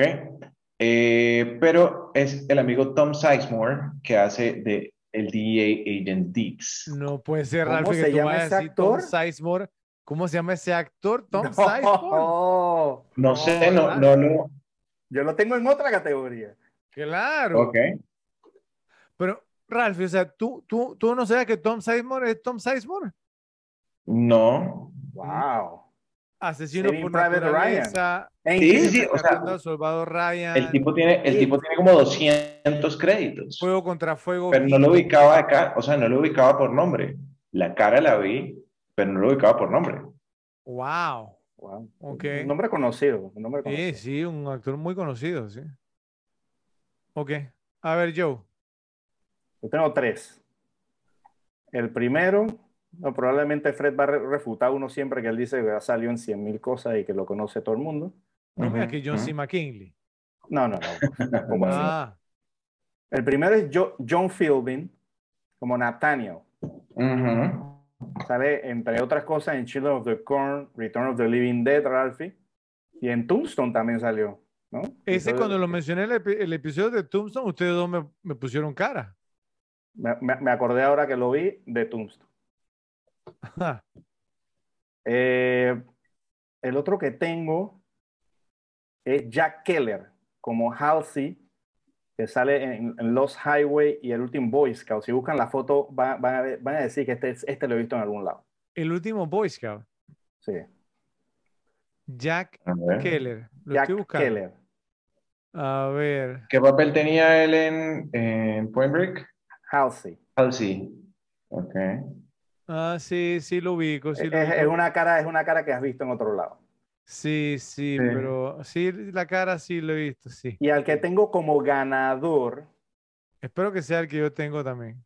debe ser Lee Lee Ter- Tergensen, Ter- Tergesen, sí. como Rossi. O sea, que era ¿no? de los paseros estos de, de- los surfers, que parece hasta a, a- a Tyler. Pues, tra- era uno de los amigos de, eh, de Wayne en Wayne's World. Exacto. Que El, el- el- Oh, que- wow. el que, el que mejor hacía el headbang. El headbanger, creo que estaba adelante en el carro. Wow, mira que no. También salió en Monster, salió en la serie Daredevil de Netflix. Y, No y, y si, y si- si ves la lista de las series que ha trabajado, ha trabajado en muchísimas series conocidas, Ujú. muchísimas. Hey Joe, te saltaste la serie en la que Lee Tergesen tiene uno de los ro- roles titulares, Oz, el, el drama de prisión de Sí, sí. Sí, no, sale en muchísimas, en muchísimas, muchísimas películas. Digo, Sí, muchísimas sí. series, perdón, muchísimas series. Y series conocidas, muchísimas. Sí, estuve en American Horror Story también, estoy viendo. Salió en, en, en el remake de Shaft con Sam Jackson. ¿no? En la También salió ahí. Y no, y no en el episodio que dirigió Tarantino. Sí, además que esa cara, probablemente de Wayne's World, pero es una cara que te queda. Sí, pero mira que yo no, yo no lo, o sea, no, no hice la conexión. Ese, ese, ese, ese para mí es el que gana. Para mí, ese también, digamos, o sea, pues no, debe- debería ganar. Yo estaba entre él y John, John Philbin. Ahora, se me vino uno más a la cabeza, ahora que estaba vi- viendo el cast, y es James LeGros, que hace el papel de. Roach. Porque él también tiene una film, filmografía interesante. Él también Pero él, él sí salió- no lo ubico de otras cosas que, que, que, que le vea la cara y diga, este salió aquí. Pero digamos, en Urban Cowboy, o sea, tú, ha- tú has visto, Joe, obviamente ha visto Zodiac, ¿no? Claro. Sí. la escena final de Zodiac, que entra, digamos, o sea, está- entra el policía a mostrarle, digamos, al, al tipo, o sea, ¿no? Eh, que, que, que este, el, el Zodiac, o sea, ¿no? Que había apuñalado, que quedó vivo, que ya estaba ya bastante mayor en San Francisco, algo así. El policía que le muestra la foto, es James LeGros, Ok. ¿sí? Yo lo reconocí Oh. enseguida. Eh, sale también, digamos, pues no, en Urban Cowboy, no, en Urban Cowboy no, eh, Drugstore Cowboy. Ese es un poquito antes de esta. Sale en la serie Billions. Sale un montón de series, digamos, James, James LeGros. Eh, Rafi lo va a reconocer obviamente por Grey's Anatomy.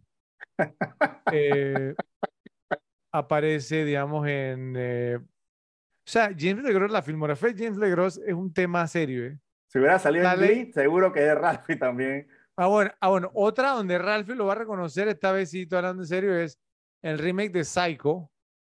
Él es el vendedor de autos en el remake de, eh, de, Oh, de- de- wow. de En la de Psycho. Van. Sant. El de Ghost Van Sant, es- él es el vendedor de autos y él, él, él es ahí. Créeme que de esa no me voy a acordar. Pero Esa Ralphie sí. participación. El, el mundo no gira alrededor tuyo, yo también gira alrededor de Ralphie. Ok, Joe, sale en la, Ni en la pe- se la acuerda tampoco. Sale en la, en la película Singles, que tú dices que es tu favorita de, de Cameron Crowe. Sale No también en acuerdo qué personaje era ahí.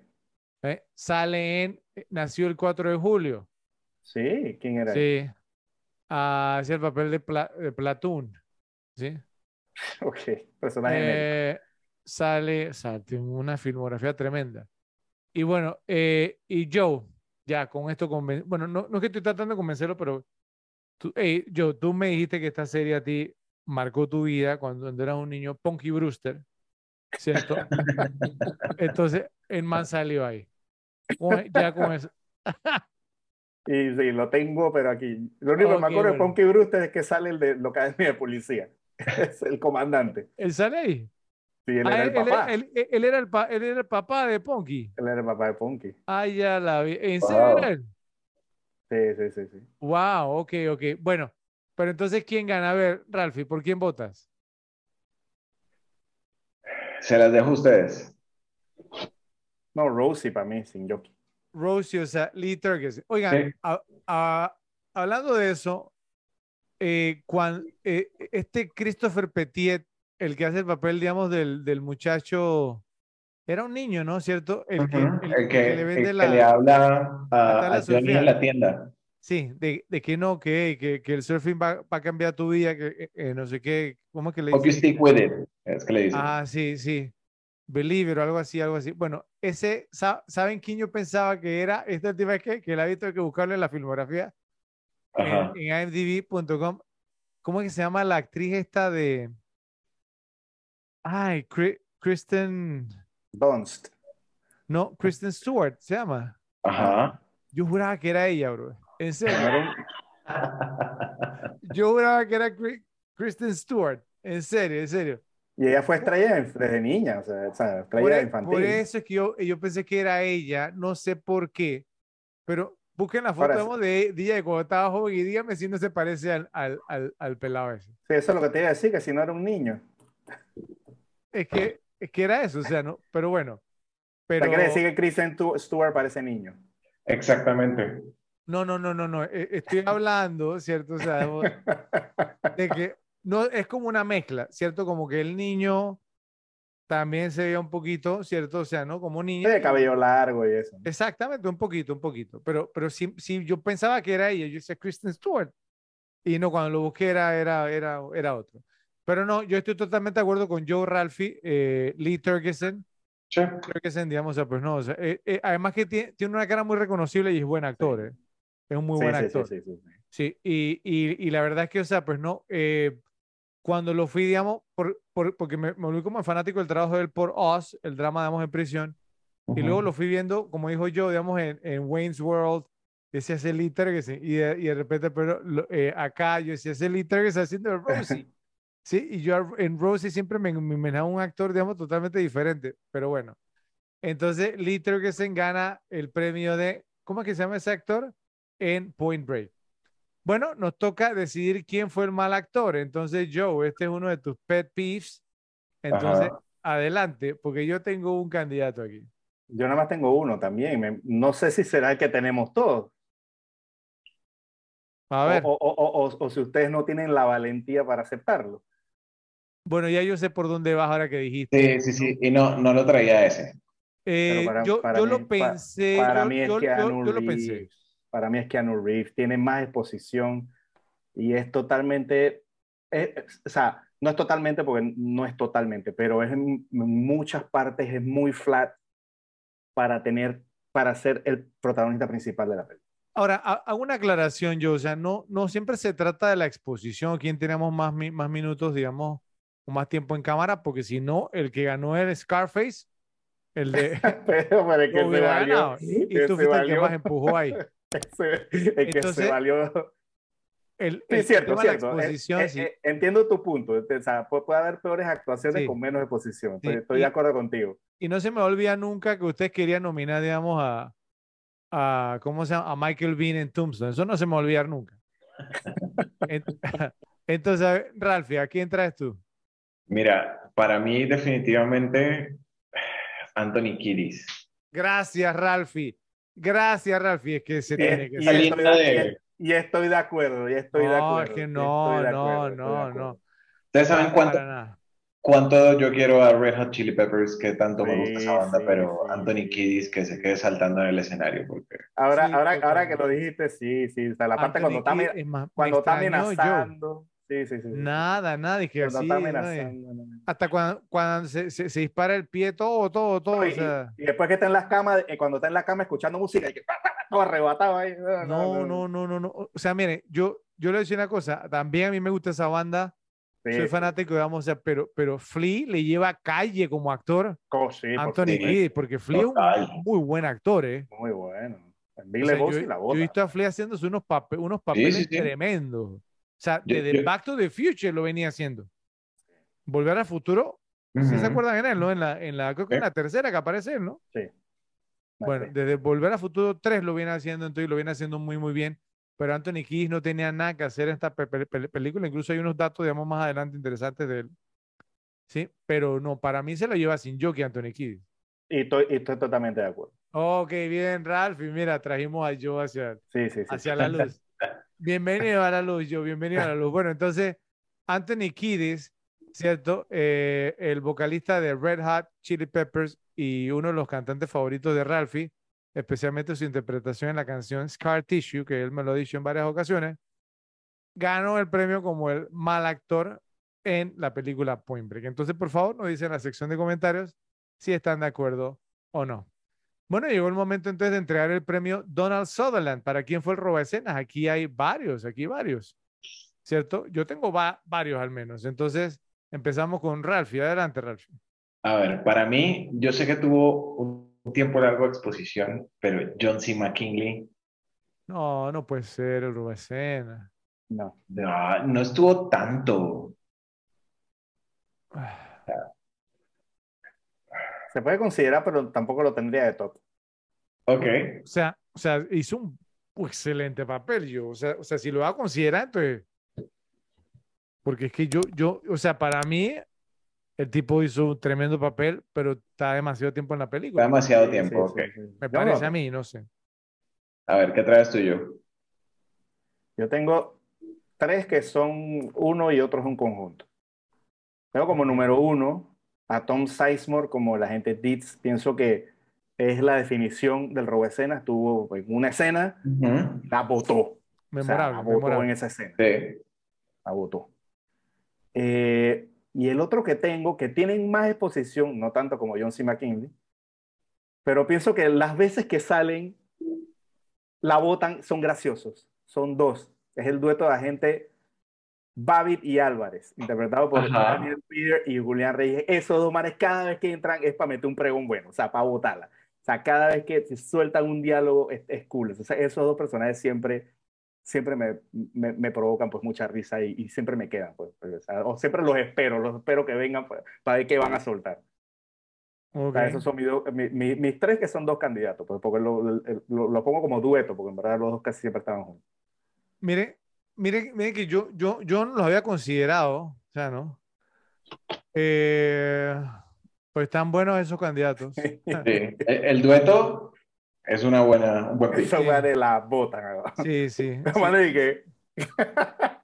sí. Bueno, bueno, eh, yo al igual que Ralphie traemos también a John C. McKinley como un candidato, pero pues al final cuando sí la ve de nuevo uno, o sea, me pasó más o menos, digamos, como algo que me, me, pasó en otra película, ¿no? Que llega un, bueno, este va a ser el roba escena y luego digo, salió demasiado, ¿cierto? Me parece. Y además que, pues viéndolo, creo que fue el fourth lead o una cosa así. Bueno. Eh, no, el, el, quinto creo que fue. Bueno, no importa. eh, entonces traigo un par más. Eh, traje a Tom Sizemore, ¿cierto? Como mencionó Joe, ¿cierto? Como la gente de la DEA Deeds. O sea, pues no, que lo hizo muy, muy bien traje a James Legros como Roach, o usted creen que saludamos en demasiadas escenas? Porque lo hizo muy, muy bien, es memorable. Es, es muy bueno, pero... O sea, era parte, parte de los asaltabancos, estaban en todas las escenas.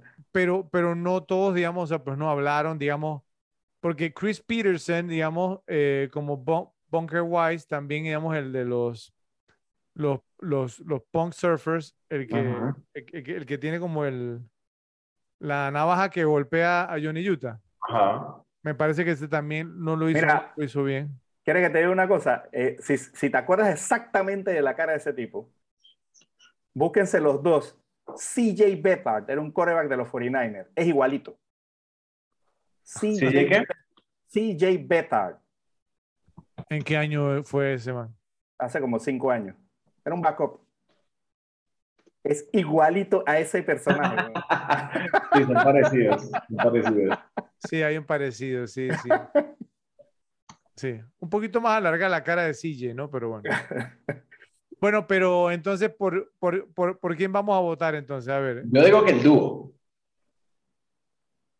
sea, para Yo. mí está entre. O sea, yo diría más Sizemore, pero, pero es que en verdad no sé. O sea, Sizemore es como una parte, los otros salen como más cosas. Y pienso que el, el dúo, el dúo, digamos, en las tres o cuatro veces que salen, o sea, es para soltar un pregón y la botan. Ajá. Entonces, no sé, no, la verdad que no, no sé. Yo, me, me cuesta, no sé, Fred, tú por cuál te irías. Ok, yo se, se lo voy a poner así. Eh, yo, yo, como le dije, o sea, pues no, no, no considerar el dúo, me parecen buenos candidatos de verdad. Eh, pero a la vez, digamos, ahora que lo- me, me- me pongo a pensarlo, o sea, yo tengo a Seisberg como el principal, que trae, bueno, debería ser ganador. Pero si van a considerar al dúo, entonces yo prefiero dárselo a John C. McKinley, la verdad, porque más o menos, No, pero es que el dúo sale muchísimo menos y tiene muchísimo menos Ujú. diálogo también. Sí. O sea, los del dúo son, los del dúo son one-liners y como reacciones. y tiene escenas, reacciones. pues. Ah, es que sí tiene muy buenas escenas, digamos, en la, en la, en, en la escena de la redada, cuando están ahí esperando y entonces está, Se está, lleva la está el pizza. otro diciendo y que, y que el imbécil este llega a estar a su propia redada. ¿no? O sea, eh, No, cuando eh, le dejan la pizza y vaina que, que le saca el dedo, toda esa parte es buenísimo. pero entonces, ¿cuántas veces salen ellos? Porque, o Creo sea, que salen cuatro veces, pero son de segundos. Son de segundos. Sí, porque salen en todos los robos, salen ellos. Claro, estamos hablando como unas cinco veces que salen yo. Bueno, entonces sería Tom Sizemore entonces. Sizemore, sí. Tom Sizemore, es que todos Sí. son buenos. No, entonces, no lo había considerado. Bueno, vo- voten ustedes a ver por, por cuál se van. A ver. Si es por, porque salió menos y tuvo impacto, Size- Tom Sizemore. Tú sabes Yo- que John C. McKinley era el que yo traía, pero, pero pues sí tuvo bastantes escenas. Yo, A ver, yo, ¿cuál es tu voto final? ¿Por quién te vas? Yo, yo al final me voy co- con, con el dueto porque pienso que, no sé, o sea, la de Sizemore está cool y es una muy buena escena, muy bien actuada, con buenos diálogos, pero no sé, esto, estos cada vez que salen y tiran algo como que me da mucha risa, no sé, o sea. Sa- Sabes que cre- creo que me voy a ir con, con el, con el dúo también, simplemente porque A creo que se, se va a ver súper cool en, en, en el thumbnail, en la miniatura. Y son, son memorables. Incluso creo que hasta más que Sizemore, ¿eh? Sí, sí, porque Sizemore es, o sea, estos Sí, son un poquito sale más una escena también y todavía no se le reconocíamos también así como Sizemore, ¿sí? O sea, no parecía Sizemore, ¿cier- ¿cierto? Pero bueno, entonces, ¿cómo, cómo es que se llaman, Joe? Se llaman Daniel Beer y Julián Reyes. Bueno, esos dos ganan el premio Donald Sutherland como los robaescenas de la película Point Break. Por favor, si están de acuerdo, nos lo dicen en la sección de comentarios. Bueno, nos vamos ahora a qué encontraron para los datos medio googleados. Entonces, adelante, Ralphie. Bueno, hay, hay varios súper, súper interesantes. Eh, el primero que me, me gusta muchísimo y le da autenticidad a la película es que precisamente todos los expresidentes eran surfers. Bueno, una buena parte del cast eran surfers. Catherine Bigelow decidió conseguir surfers que pudieran actuar en vez de, de hacer lo contrario, para que fuesen un poco más creíbles las, las escenas. De hecho, tienes a, a Boyce Christopher, que es Gromit, y a John Fielding, que es Nathaniel. Eh, ambos eran eh, no solo surfers, sino surfers profesionales que también actuaban. Así es. Eso le da, le da muchísimo como credibilidad a las escenas. Y por ese lado, entonces, por el lado del paracaidismo, que tanto que nos han gustado esas escenas, eh, del cast, eh, Body era paracaidista en la vida real. Patrick Swayze. Patrick Swayze, exactamente, él era paracaidista y, por ejemplo, el, el, el salto de eh, Adiós, amigo, es de hecho Patrick Swayze cayendo. Un, Lo hizo en la vida real. planazo ese del salto, bro. Es un genial. planazo. Planazo, bro. Está muy, muy bien hecho y, y toda la caída, o sea, eh, lo que alcanzan a filmar del tipo está súper cool. Ahora, eh, eh, eh, si supiste todo lo que pasó con, con eso, ¿no? ¿Cierto? De, de Swayze o no? ¿No? Yo, ¿tú lo traes? Como pa- para Eh, expandir. ¿Qué hay en específico, no? Ok, eh, que, que Patrick Swayze, o sea, pri- primero no es que él fuera eh, paracaidista antes de la película, sino que él lo, lo- hizo, o algunas veces gente le gustó. El tipo tengo entendido que subió como unas 65 veces, algo así, no me acuerdo el número exacto, Cin- pero fue 55 saltos en total. 55 tengo yo. saltos, sí. Y que obviamente, pues, o sea, ¿no? Que, que el, el, el, el- plano que, que hice yo con un planazo, eso no estaba autorizado. Él subió con el camarógrafo y lo filmó él solo, sin pedirle autorización a nadie. Wow. Y cuando se lo mostró a Bigelow, Bigelow dijo, bueno, vamos a meterlo, pues ya que lo hiciste. Sí, está súper cool. Pues Eh, es un pero- planazo, ¿verdad? Sí, pero, pero, o sea, no estaba autorizado. Eh, la compañía aseguradora, digamos, del, del film, le, le pusieron un ultimátum y le dijeron, o sea, deja de saltar, ¿cierto? Esto no, Wow. o sea, no- porque él quedó como enviciado con el tema, cier- ¿cierto? O sea, le encantó y lo hizo, como dijo yo, unas 55 veces y pues tu- tuvieron que pararlo y detenerlo porque el tipo estaba Adicto. Es que igual para, para saltar solo, tú, o sea, tienes que hacer varios saltos y todo el tema. no- y, y no solo el, que él, él se dejó caer, sino en el, salto, todo el control que tenía, las, los movimientos. O sea, se ve que acumuló mu- mucha experiencia. Es que, es que se, no, se nota, espe- eh, especialmente esa escena donde él hace el giro con las Sí. piernas, o sea, y tiene las piernas así como rectas, totalmente un, o sea, totalmente, o sea, no el, el todo, todo, y se nota que leguas, clarito que es él porque le hacen el Sí, sí, sí, sí. Sí, sí. Que seguramente ese, o sea, este tipo practicaba o yoga o algún tipo de gimnasia porque estar en esa posición, en el aire y mantener el control, o sea, el- Sí. no es tan fácil. Pues en, en el duro lo vimos, ¿no? En, en Roadhouse, ¿cierto? Ujú. ¿No? Cuando, cuando lo amenazaron y le dijeron, yo solía, eh, ¿no? Cogerme a, ti- cogerme a tipo como estoy en prisión. Bueno, ¿qué más? Eh, no, de ustedes. Adelante, O yo. sea, tengo más, pues, pero Ok. Eh, bueno, para muchas de las escenas de surf, Patrick Swayze se negó a usar un doble de acción, ya que nunca tuvo uno para las escenas de lucha o persecuciones en auto. Por ahí un par de Ah. escenas donde se nota que no es él, ¿cierto, Ralphie? Sí, obvio, Sí. obvio, obvio, pero, pero De hecho- que las escenas del principio, cuando lo presentan como personaje, te das cuenta que no es él. Sí, no es Sí, él, sí, no es el- él. Ese- el hay primer, una- el- el primer, el primer tubo se ve que es otro tipo. O sea, fue víctima, Exacto, fue víctima del HD ese, ese primer tubo. exactamente. O sea, el tipo hasta tiene otro color de pelo. güey. Sí, sí. No, de la cara es súper diferente. sí. Ok, este, eh, eh, Keanu Reeves observó agentes reales del FBI en Los Ángeles mientras estudiaba para el papel. También practicó con entrenadores de quarterbacks o maricales de campo de UCLA para ayudar con la escena de fútbol. No sé si en esos tiempos, Fred, UCLA estaba Troy Aikman, Eh, 91, o ya, había, ya lo no, habían no, picado. ya le había salido porque Troy Aikman, creo que lo, lo, lo, hizo- lo picaron en el 89 los Cowboys. 89, ¿verdad? Por ahí sí. Eh, bueno, digo una más y la, y la paso también para no decirlas todas. Eh,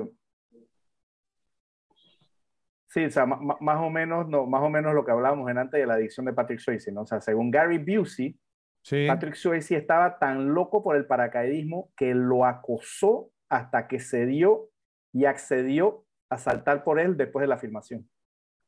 O sea, lo convenció para saltar del avión. O sea, Patrick Swayze estaba pues, pues, totalmente enviciado, pues como dijeron. Tengo alguna más, pero te la paso, Fred. Bueno, vamos a ver si espero que no, no pisotearles algunas. Bueno, Eh, bueno, como, como les comentaba, eh, James Cameron eh, había pasado a Catherine Bigelow por la parrilla. Como le decimos aquí en Panamá que la quemó, ¿cierto? O sea, le, le fue infiel. Le puso los cuernos. Sí, ahora, Catherine Bigelow, una belleza mujer, no sé si ustedes la han visto. Sí, era muy bonita. Ya Alta, está un poquito, hermosa, tipo modelo. Ya está un poquito que le entró de edad, pero digamos hasta. Pero hasta, estaba filmando esta película, era, o sea, un tema, ¿ok? Y hasta donde Hurt Locker todavía se veía muy bien. Entonces, Cameron la había pasado por la parrilla con Linda Hamilton, eh, para que, la, menos femenina. Para que Tommy le dé un ataque. ¿Ok? Entonces, eh, y obviamente, pues no, Cameron estaba filmando Terminator 2 el día del juicio, ¿cierto? Entonces la, estaba, la estaba haciendo infiel con Linda Hamilton. Entonces, obviamente, después, digamos, de, que terminaron los dos proyectos, se divorció de Bigelow y se casó con Linda, Hamilton. Buen braguetazo que metió Hamilton ahí. Increíble. Bueno, eh, otra, el restaurante en el que trabajaba Tyler, ¿cierto? No sé si saben esta, si sí, sí, sí, se la saben. No. Eh, en el que yo, en, el que Utah le fue a hablar, digamos, sobre la muerte de sus padres, es el mismo restaurante en el que Dominic Torero y Brian O'Connor hacen su mail bonding en la primera Rápido y Furiosa. eso no lo podía saber. ahí mismo. No, no, no, o sea, eso lo encontré, obviamente. Yo, yo esa película la, la vi una vez nada más. Bueno, eh, la película tuvo otras dos opciones de nombres, no sé si saben cuáles son. No.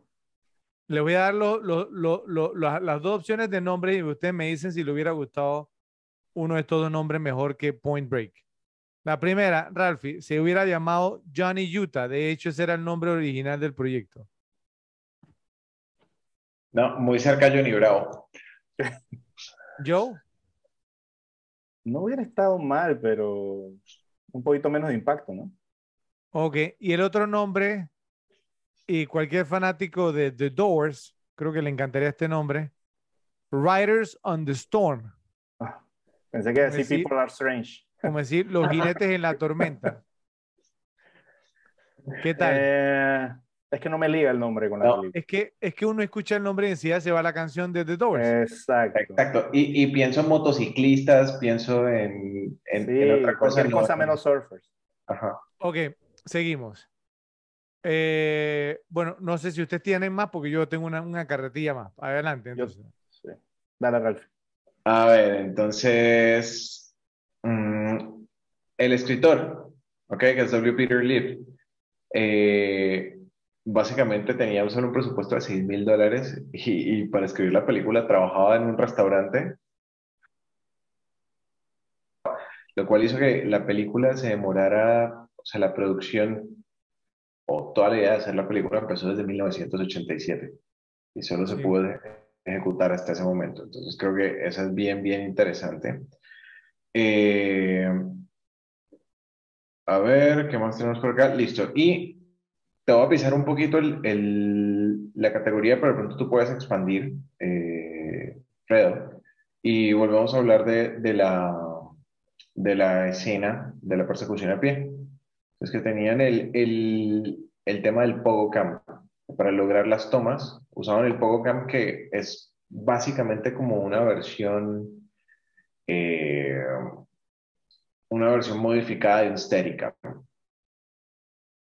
Entonces, igual, igual, para mí lo, o sea, es increíble esa escena que las cámaras como eran de pesadas en ese momento, porque ahí no estábamos usando nada digital. O sea, mis respetos.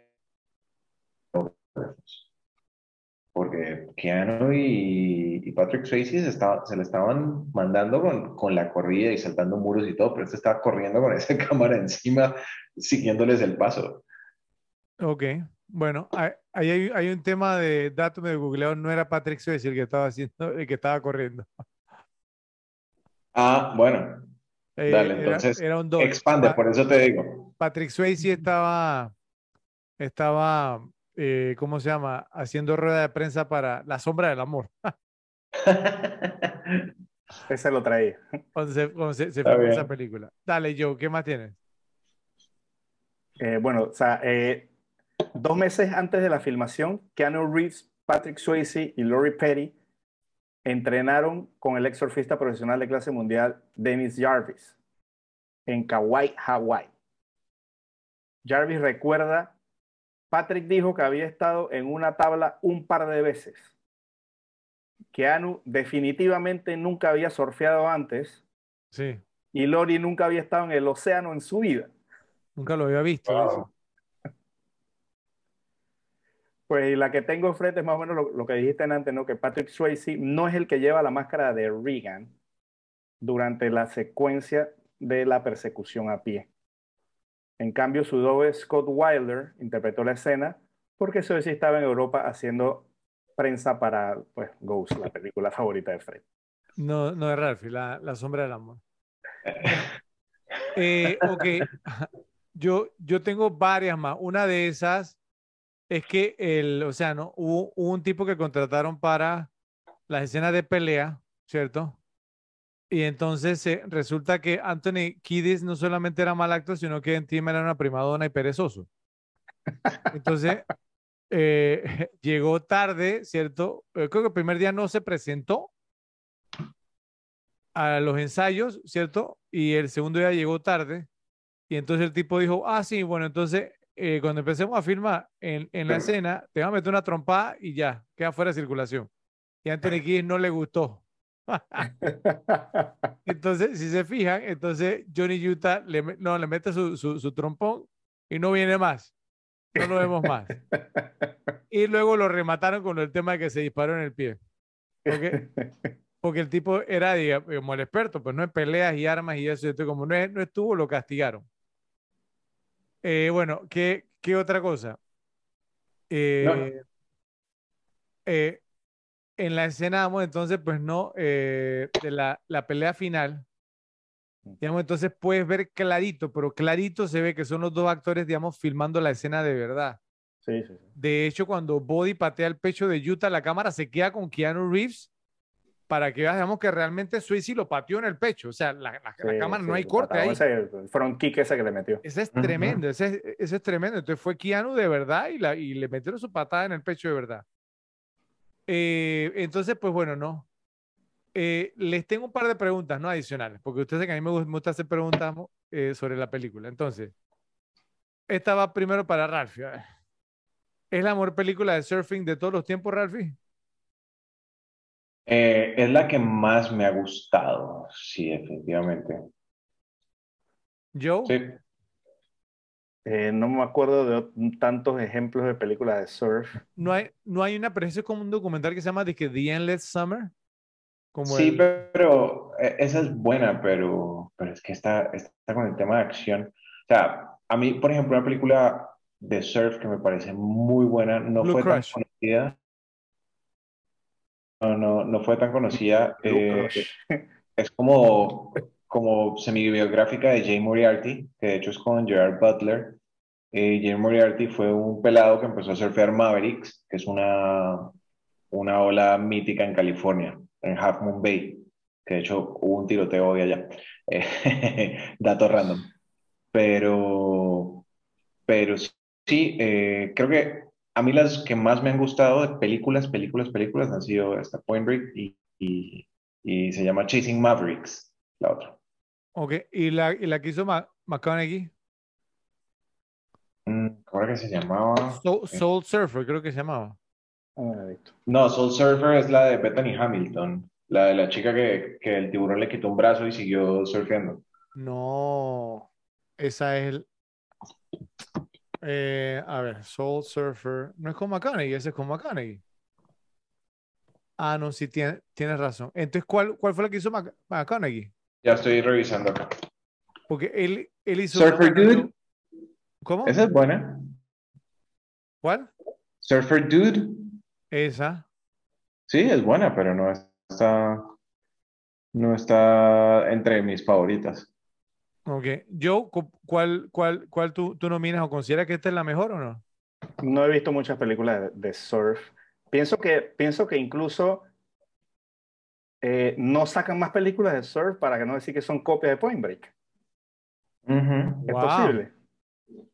No son palabras mayores. Porque eh, en verdad hay pocas, y sobre todo de acción, ¿no?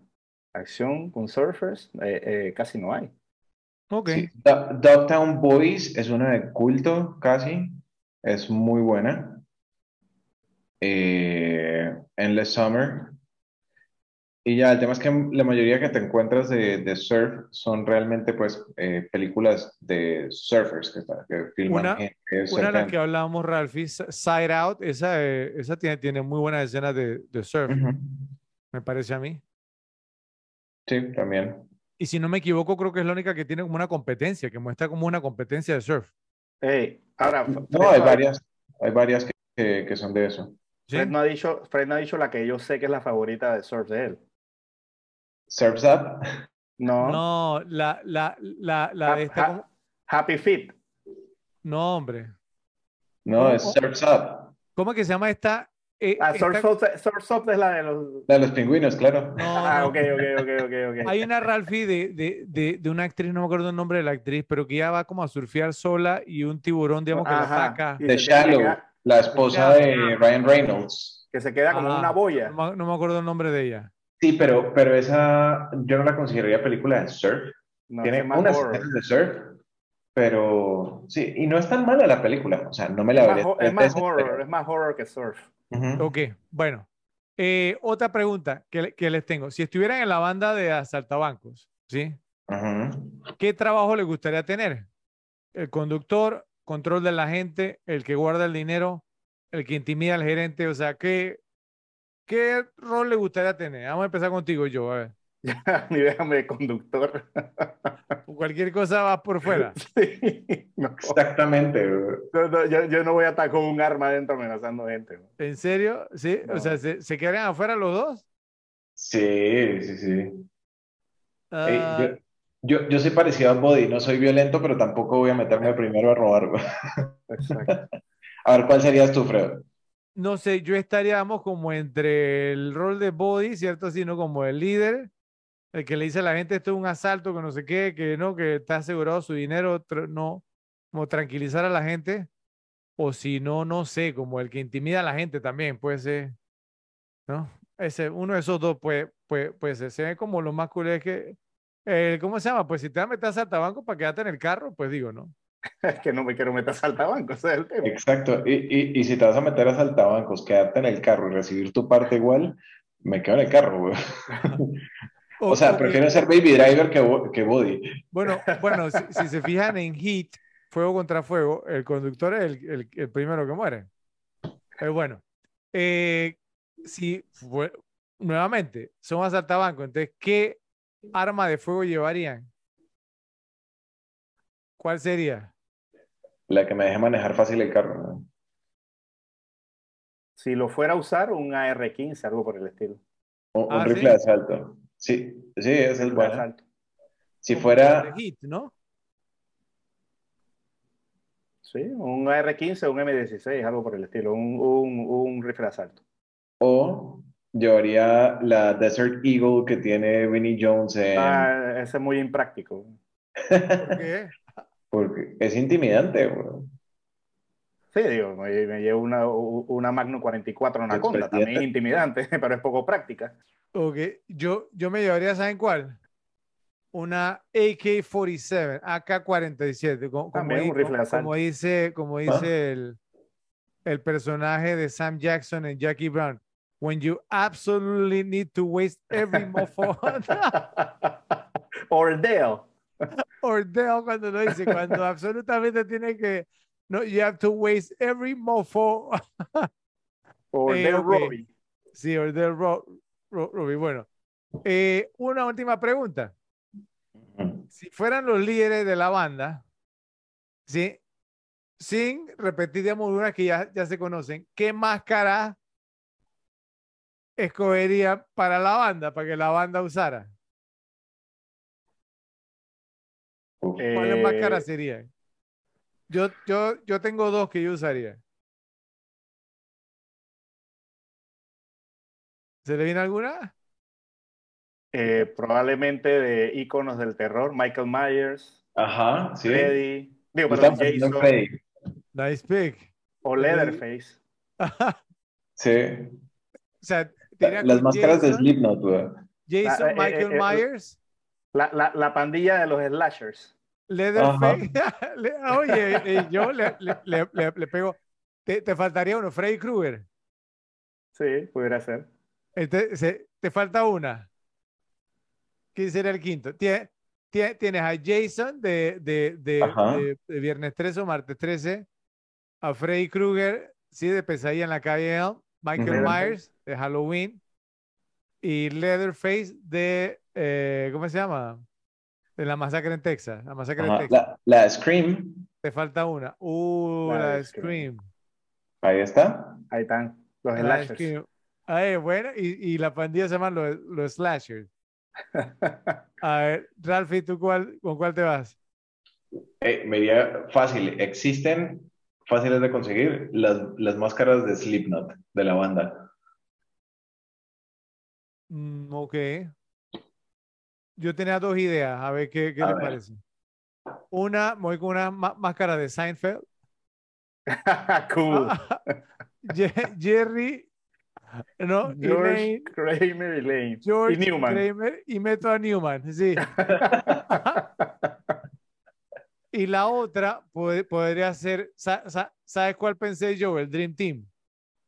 Oh. ah, por- por- porque pues, si hay más, si hay más integrantes, meto el Dream Team, ¿no? Magic Magic Johnson, la River, Johnson, Michael, Jordan. la River y lo meto ahí. ah. bueno, y, y a Ralphie le damos la de Christian Leitner. Él se queda manejando. Y queda manejando, sí. Bueno, ok, está buenísimo, está buenísimo. Bueno, ok. Eh, ¿algo más que tengan ustedes? No. Ok, bueno, entonces por favor, Repes, nos dicen en la sección de comentarios si encontraron algunos datos medio googleados que quisieran agregar. Eh, pasamos a una categoría que es una de las favoritas de, de Joe, realmente, pues no, bueno, de todos, pero Joe realmente eso es- esto es su favorita. Cositas que nos molestan, entonces adelante, Joe. Siempre estamos el privilegio de que inicies. Y, y tengo, pero un manifiesto aquí. Uh, ok. Ujú. Ok. La primera, eh, digamos, la cámara que toma el, el thank you, ¿no? En el banco, las gracias, en el trasero de Nixon. O sea, cuando roban el banco. Primero, ¿dónde rayos estaba? ¿A qué le estaba apuntando? ¿Y cómo es posible que el tipo encuadró perfectamente en la cámara de espalda que le quedara el trasero perfectamente encuadrado en una cámara de seguridad? Que Yo creo que le hicieron un zoom, un zoom in, ¿no? ¿Cierto? En el FBI, que Ah. podían hacerlo, ¿o no? Ah, yo no entiendo eso. El, el- el shot en la película es el shot cerrado del, del trasero. Y de No, ahí no brinca la pero, pantalla. pero después que le hicieron el zoom in, yo, o sea, o sea, tú, tú, que tú- tú has visto videos de, eh, de ese tipo de cámaras, incluso antiguas, ¿no? ¿Cierto? Donde, eh, digamos, cámara la, apuntando al piso. La policía o, digamos, o sea, pues no, o, o, o, o los que investigan pueden, digamos, hacer zoom in. O sea, tú has visto en la película, puedes, puedes hacer zoom in y hacen zoom in. Sí. Eh, el ángulo ese de la cámara está apuntando cintas. al piso, literalmente. No, y cuando tú, cuando tú usabas cintas y las detenías, esas cintas magnéticas las detenías y les hacías zoom, quedaban así como temblando y... Y Sí, eso sí, fue sí, lo que pero lo que me refiero la es que el, película. el ángulo de la cámara está como, digamos, como del techo y apunta hacia el piso, o sea, no apunta hacia la puerta, no apunta hacia un cajero, apunta hacia el piso, o sea, ese es el ángulo. Tenía mo- motion sensors. Wow, eso es demasiada casualidad. Denzel era un tipo así con un 191. palo moviendo la cámara. ¿Qué más? Ok, otra. Yo sé que todo el tema de que, de que, de que digamos, Johnny Utah era, digamos, una cara reconocida porque jugó, fútbol americano, pero ¿qué, o sea, qué, qué normalidad tiene que, que o sea, y, y primero que todo, o sea, si es alguien tan reconocible, ¿cómo lo mandas a una misión como esa? O sea, que un agente encubierto del FBI use su nombre de la vida real para infiltrarse. O sea, ¿eso es procedimiento del FBI? Eh, sí, sí, sí, e- ese es un tema ahí fue- fuerte, pero, pero ahí, quedándonos en ese mismo tema, Joe. Ok, Ralphie es surfer. Ralphie, una pregunta. ¿Tú sabes quién es Stetson Bennett? No. ¿No? Ok. Stetson Bennett, eh, o sea, pues no, el quarterback, digamos, que ganó el, el campeonato est- este año, la Universidad de Georgia, va a ir a los pro- profesionales, ¿cierto? O sea, eh, o sea una, fue finalista del de Heisman, ¿Sí? Bueno, olvídate de eso. ¿Sabes quién es Joe Burrow, Ralphie? Ah. Joe, Joe, Burrow que ganó el Heisman. Ralphie no es estadounidense, esa es la pero, pero, está bien, pero, pero, espérate un segundo. Entonces, dime tú, ¿qué surfer va a saber quién es Johnny Utah Joe? O sea, porque no, ni siquiera fue finalista del Heisman. Dijeron que fue All American. Para, para Ohio State, que es la conferencia del, del, Big Ten que está del otro lado del país. Ahora jugó en el Rose Bowl, sí, que es en California, sí. Pero los surfers, los sábados en la mañana que están haciendo usualmente los surfers cuando se juegan los partidos de fútbol americano y en la tarde. Depende si hay olas. Están surfeando, bro. Pero, pero, mira, para hacer una, comparación más justa. a Johnny Utah, bro. O sea, ¿qué, qué, qué estaban jugando los surfers, Fred, en la playa? Fútbol americano, pero ¿qué surfer Entonces eran, eran fanáticos del fútbol americano. No, pero yo, estamos hablando de 1991, el tipo era un All American. Si yo te pregunto a ti, ¿quién fue All American? O sea, o, All Conference, ni siquiera All American, todo conferencia. O sea, del PAC, de, no sé, del PAC 10, tú sabes, tú no sabes. O sea, y tú eres Primero, yo no vivo en Estados Unidos. Pero tú eres fanático como yo, yo. Estamos hablando de 1991. La cobertura mediática que reciben los jugadores hoy por hoy es un millón de veces más amplia, ¿sí? Que lo que era en 1991 para que tú reconocieras a Johnny Utah, ¿cierto? O sea, que ni siquiera, o sea, debieron haber, lo, que, lo, que estoy diciendo es que debieron haberlo puesto como finalista para el Heisman, por lo menos, para reconocerle la cara. No, pero ¿sabes qué pasa? All Conference. Te pregunto algo sencillo, o sea, uno, estaban jugando fútbol americano. Dos, cuando dijeron el nombre, todos lo reconocieron. Es la película te está poniendo claramente que los tipos eran fanáticos de fútbol, y, acuérdate, hay, un, detalle importante. la paso. Hay un detalle importante que, ah. que lo hace altamente reconocible a él o memorable, es que se acuerdan de la lesión. Exacto. O sea, el tema de la lesión seguramente le dio mucha cobertura mediática porque fue un tipo que perdió su carrera y eso lo cubre. ahí por ese lado quizás. Fred quiere decir el nivel de fanatismo de los personajes cuando obviamente no, no, está no, la película. No, no, no, no, no, sino, sino, sino que, o sea, que decir, o sea, porque es el, bueno, bueno, es que es otra, no están jugando fútbol americano, ya lleva un tiempo jugando. Entonces él llegó, oye, cuando tú llegas, hey, mira, te presento, eh, no, a, este, a este amigo, ¿cierto? Nadie dijo, sí, hasta que este, no lo reconocen, es Johnny Utah, no sé qué, no sé cuánto. Bueno, y están jugando todo este tiempo y cuando llegó no lo presentaron, nada, o sea, Ey, se pudo haber presentado como Johnny.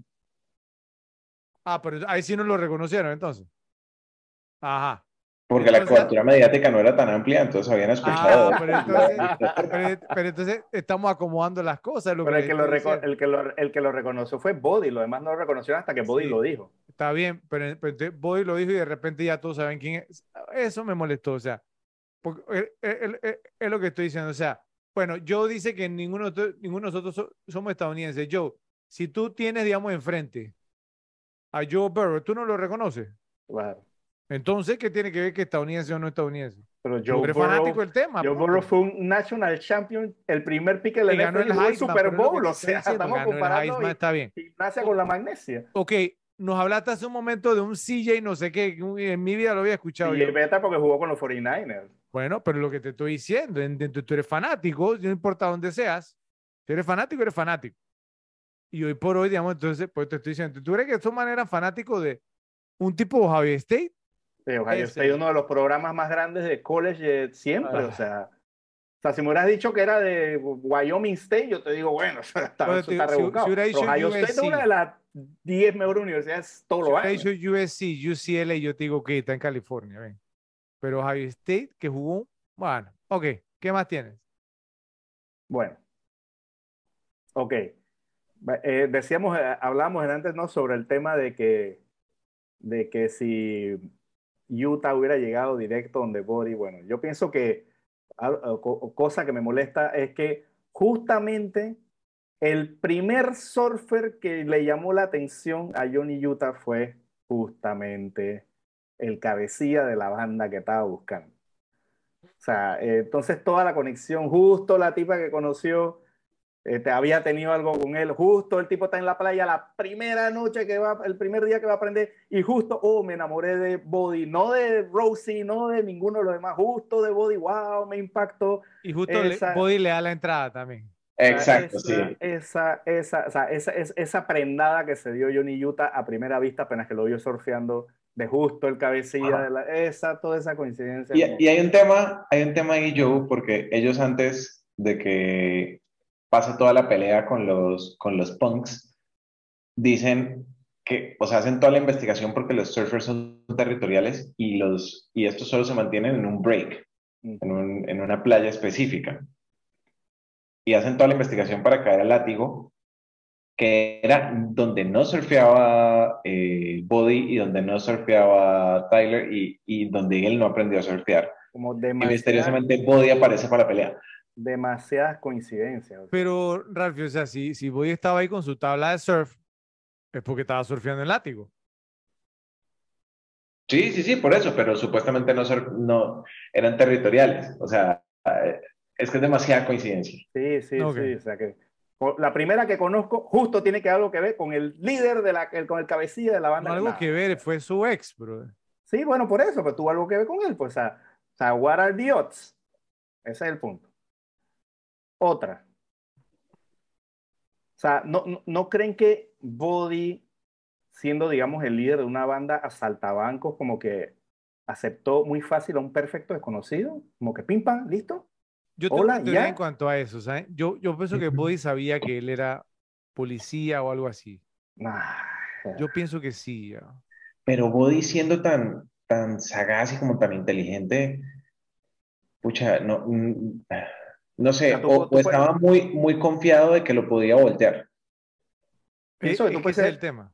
Tú- yo pienso que tú puedes ser todo lo espiritual que tú quieras y esto, pero tú eres el- un líder delincuencial. O sea, tú no vas a aceptar en tu banda, hey, llega a mi, una fiesta en mi casa eh, eh, eh, a un tipo que lo conocí hoy. O sea, me, me- me- parece como mu- mu- no, o sea, mero instinto de conservación va en contra de eso. Pero estás hablando de Body, yo. Acuérdate lo que le dijo Body a, a Johnny cuando, lle- cuan- en la fiesta. Le dijo, lo que es mío es tuyo. Eh, es que ese es mi punto. O sea, me parece que para llegar a ese nivel, pienso que tuvo que haber un poquito más de desarrollo, un poquito más de. Pero todo fue como muy Mira. pam, pam, pam, listo. O sea, todo fue Bro, muy. Yo siento, yo yo- siento, te lo, te lo acepto si fuera un surfer normal, pero Te lo pongo así una yo. banda delincuencial. Te lo pongo, te lo pongo así. Yo, yo conozco a Ralphie hace buco años, ya varios años, y él nunca me ha dicho, lo que es mío es tuyo. Eh, Bueno, y mira, o sea, Exactamente. Más, más para mi punto. Pero, pero sabes que hay un tema, un tema ahí, y yo, yo siempre he pensado el tema de que de pronto Body vio algo en él y lo quería voltear para su lado. O sea, porque acuérdense que antes de que lo invite a la casa, pasa toda la pelea en Latigo Beach. Y Body le dice como que, le dice como que eres como un pitbull. Estos tipos te atacaron y nunca, nunca retrocediste ni un minuto y eso es muy difícil de encontrar en este mundo. Sí, Entonces eso le Body, dentro de lo filósofo, dijo, este es el man que tengo que traer para acá. Creo que puede ser por ahí la cosa.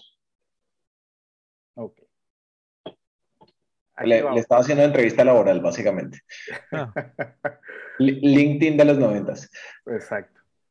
Aquí va otra. Ok, me explican el procedimiento ese del FBI, digamos, en la escena de la persecución a pie, soltar tiros hacia la mitad de la calle a diestra y siniestra, pim, pam, pam, pum, pam, pam, delante, en mitad de la calle, o sea, cero protección si alguien iba cruzando la calle, así se metió otro carro, o sea, o sea, no, creo que ese sea un procedimiento estándar del FBI, Ujú. un carro que vaya corriendo y dispararle en mitad de la calle. O sea, no me parece muy estándar ese procedimiento. yo, yo, tú me has hablado de un pro- procedimiento estándar del FBI cuando Angelo y Johnny Utah estaban por las playas arrancándole el pelo a los a, a la gente. Por otro. favor. Ese es otro procedimiento estándar. Dios. Entonces, eh, incluso en esa, que cuando están los dos fumetas así, ¿no? Le, le cortan a uno y el otro listo. Hubiera podido ser el otro el, el tipo, pero además le cortaron a uno. Exactamente, sí. No, bárbaro, bárbaro. Los procedimientos sobre el FBI dejan mucho que desear. Sí, sí, sí. Bueno, otra. Eh, ok, el, el, el amigo Utah, cuando se van a tirar el paracaídas, ¿cu- cuál- ¿se acuerdan lo, lo que él dice cuando le preguntaron si se había tirado? No, no, recuerdo. Dijo algo como que lo, he visto en televisión, una cosa así. Que Bobby le preguntó y que le dijo, lo he visto en televisión, ok, ¿no?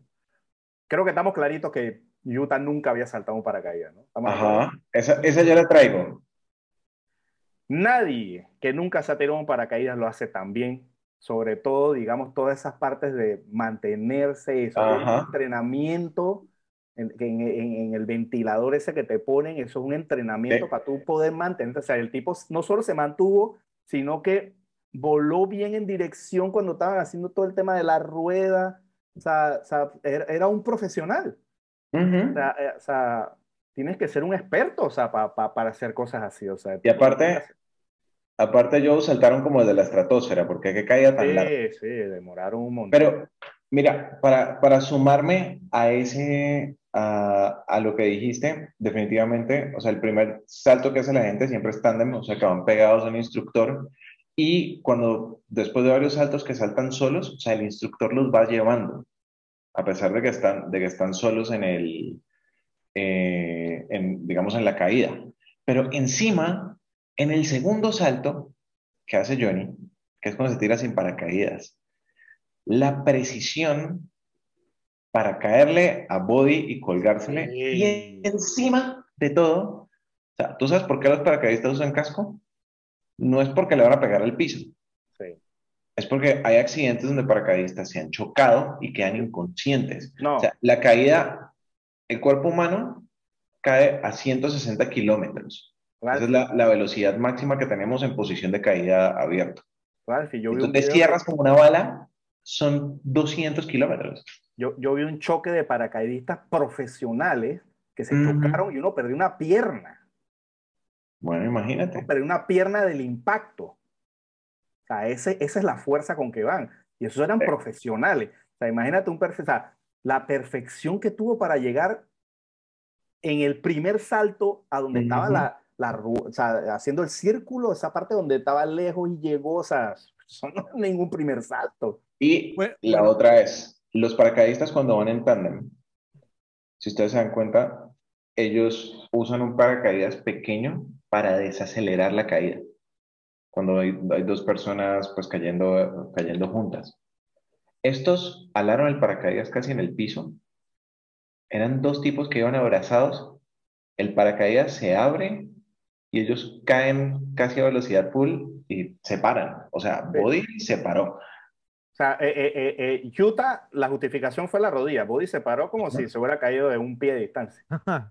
bueno, sí, que te debiste haber quebrado medio, medio esqueleto. Usted, ¿Ustedes se acuerdan de este programa? ¿Cómo, están este programa? Mythbusters. ¿Se acuerdan? Ajá, claro. Bueno, Mythbusters le dedicó un episodio a Point Break, yo me acuerdo. Y ellos, digamos, entonces hicieron el estudio. Primero que lo que ustedes dicen sí es cierto. Obviamente la caída dice que hubieran quedado, hubieran quedado vuelto papilla. Todo el esqueleto barato. Hubieran quedado hechos un... Pero, pero, en Mythbusters hicieron, digamos, entonces un par de cosas. Dieron entonces, porque si es posible, primero que todo, saltar, digamos, de un avión sin paracaídas y alcanzar al otro, sí es posible. Sí, es posible. profesional. y, y, y, paracaidistas que han saltado del avión, el avión cae en pico no, es posible, pero no para un segundo salto. Sí, ahora, pero también, digamos, entonces, pero también lo, lo, que está diciendo yo de que si es posible que una persona sin experiencia, que si es buen atleta, que sí lo hubiera podido haber hecho. Fue lo que dijeron. No sé. Creo que pues, eso es, eso es bastante especulativo. Bueno, seguimos. Ok, vamos, vamos con otra y después cierro con la última. Eh, Ok, cuando estaban eh, ¿no? en la parte esta del avión, más o menos al final, ¿no? Con Body y, y, Utah. ¿No, ¿No les parece un poco estúpido que Body estaba amenazando al piloto de que lo iban a matar? Te voy a matar, piloto. Si lo matas, se mueren todos. O sea, es como estúpido, ¿no? no, no necesariamente. ¿Tienen los pues yo, lo, yo, lo hubiera dicho también, mátame, pues. Mátame y nos morimos todos. Yo se lo juro que se lo hubiera dicho. Pero tiene los paracaídas, yo. Sí, exacto. Ahí. Para, saltan y ya listo. Para, sí, de, un avión picada. Sí. Fuerza, G.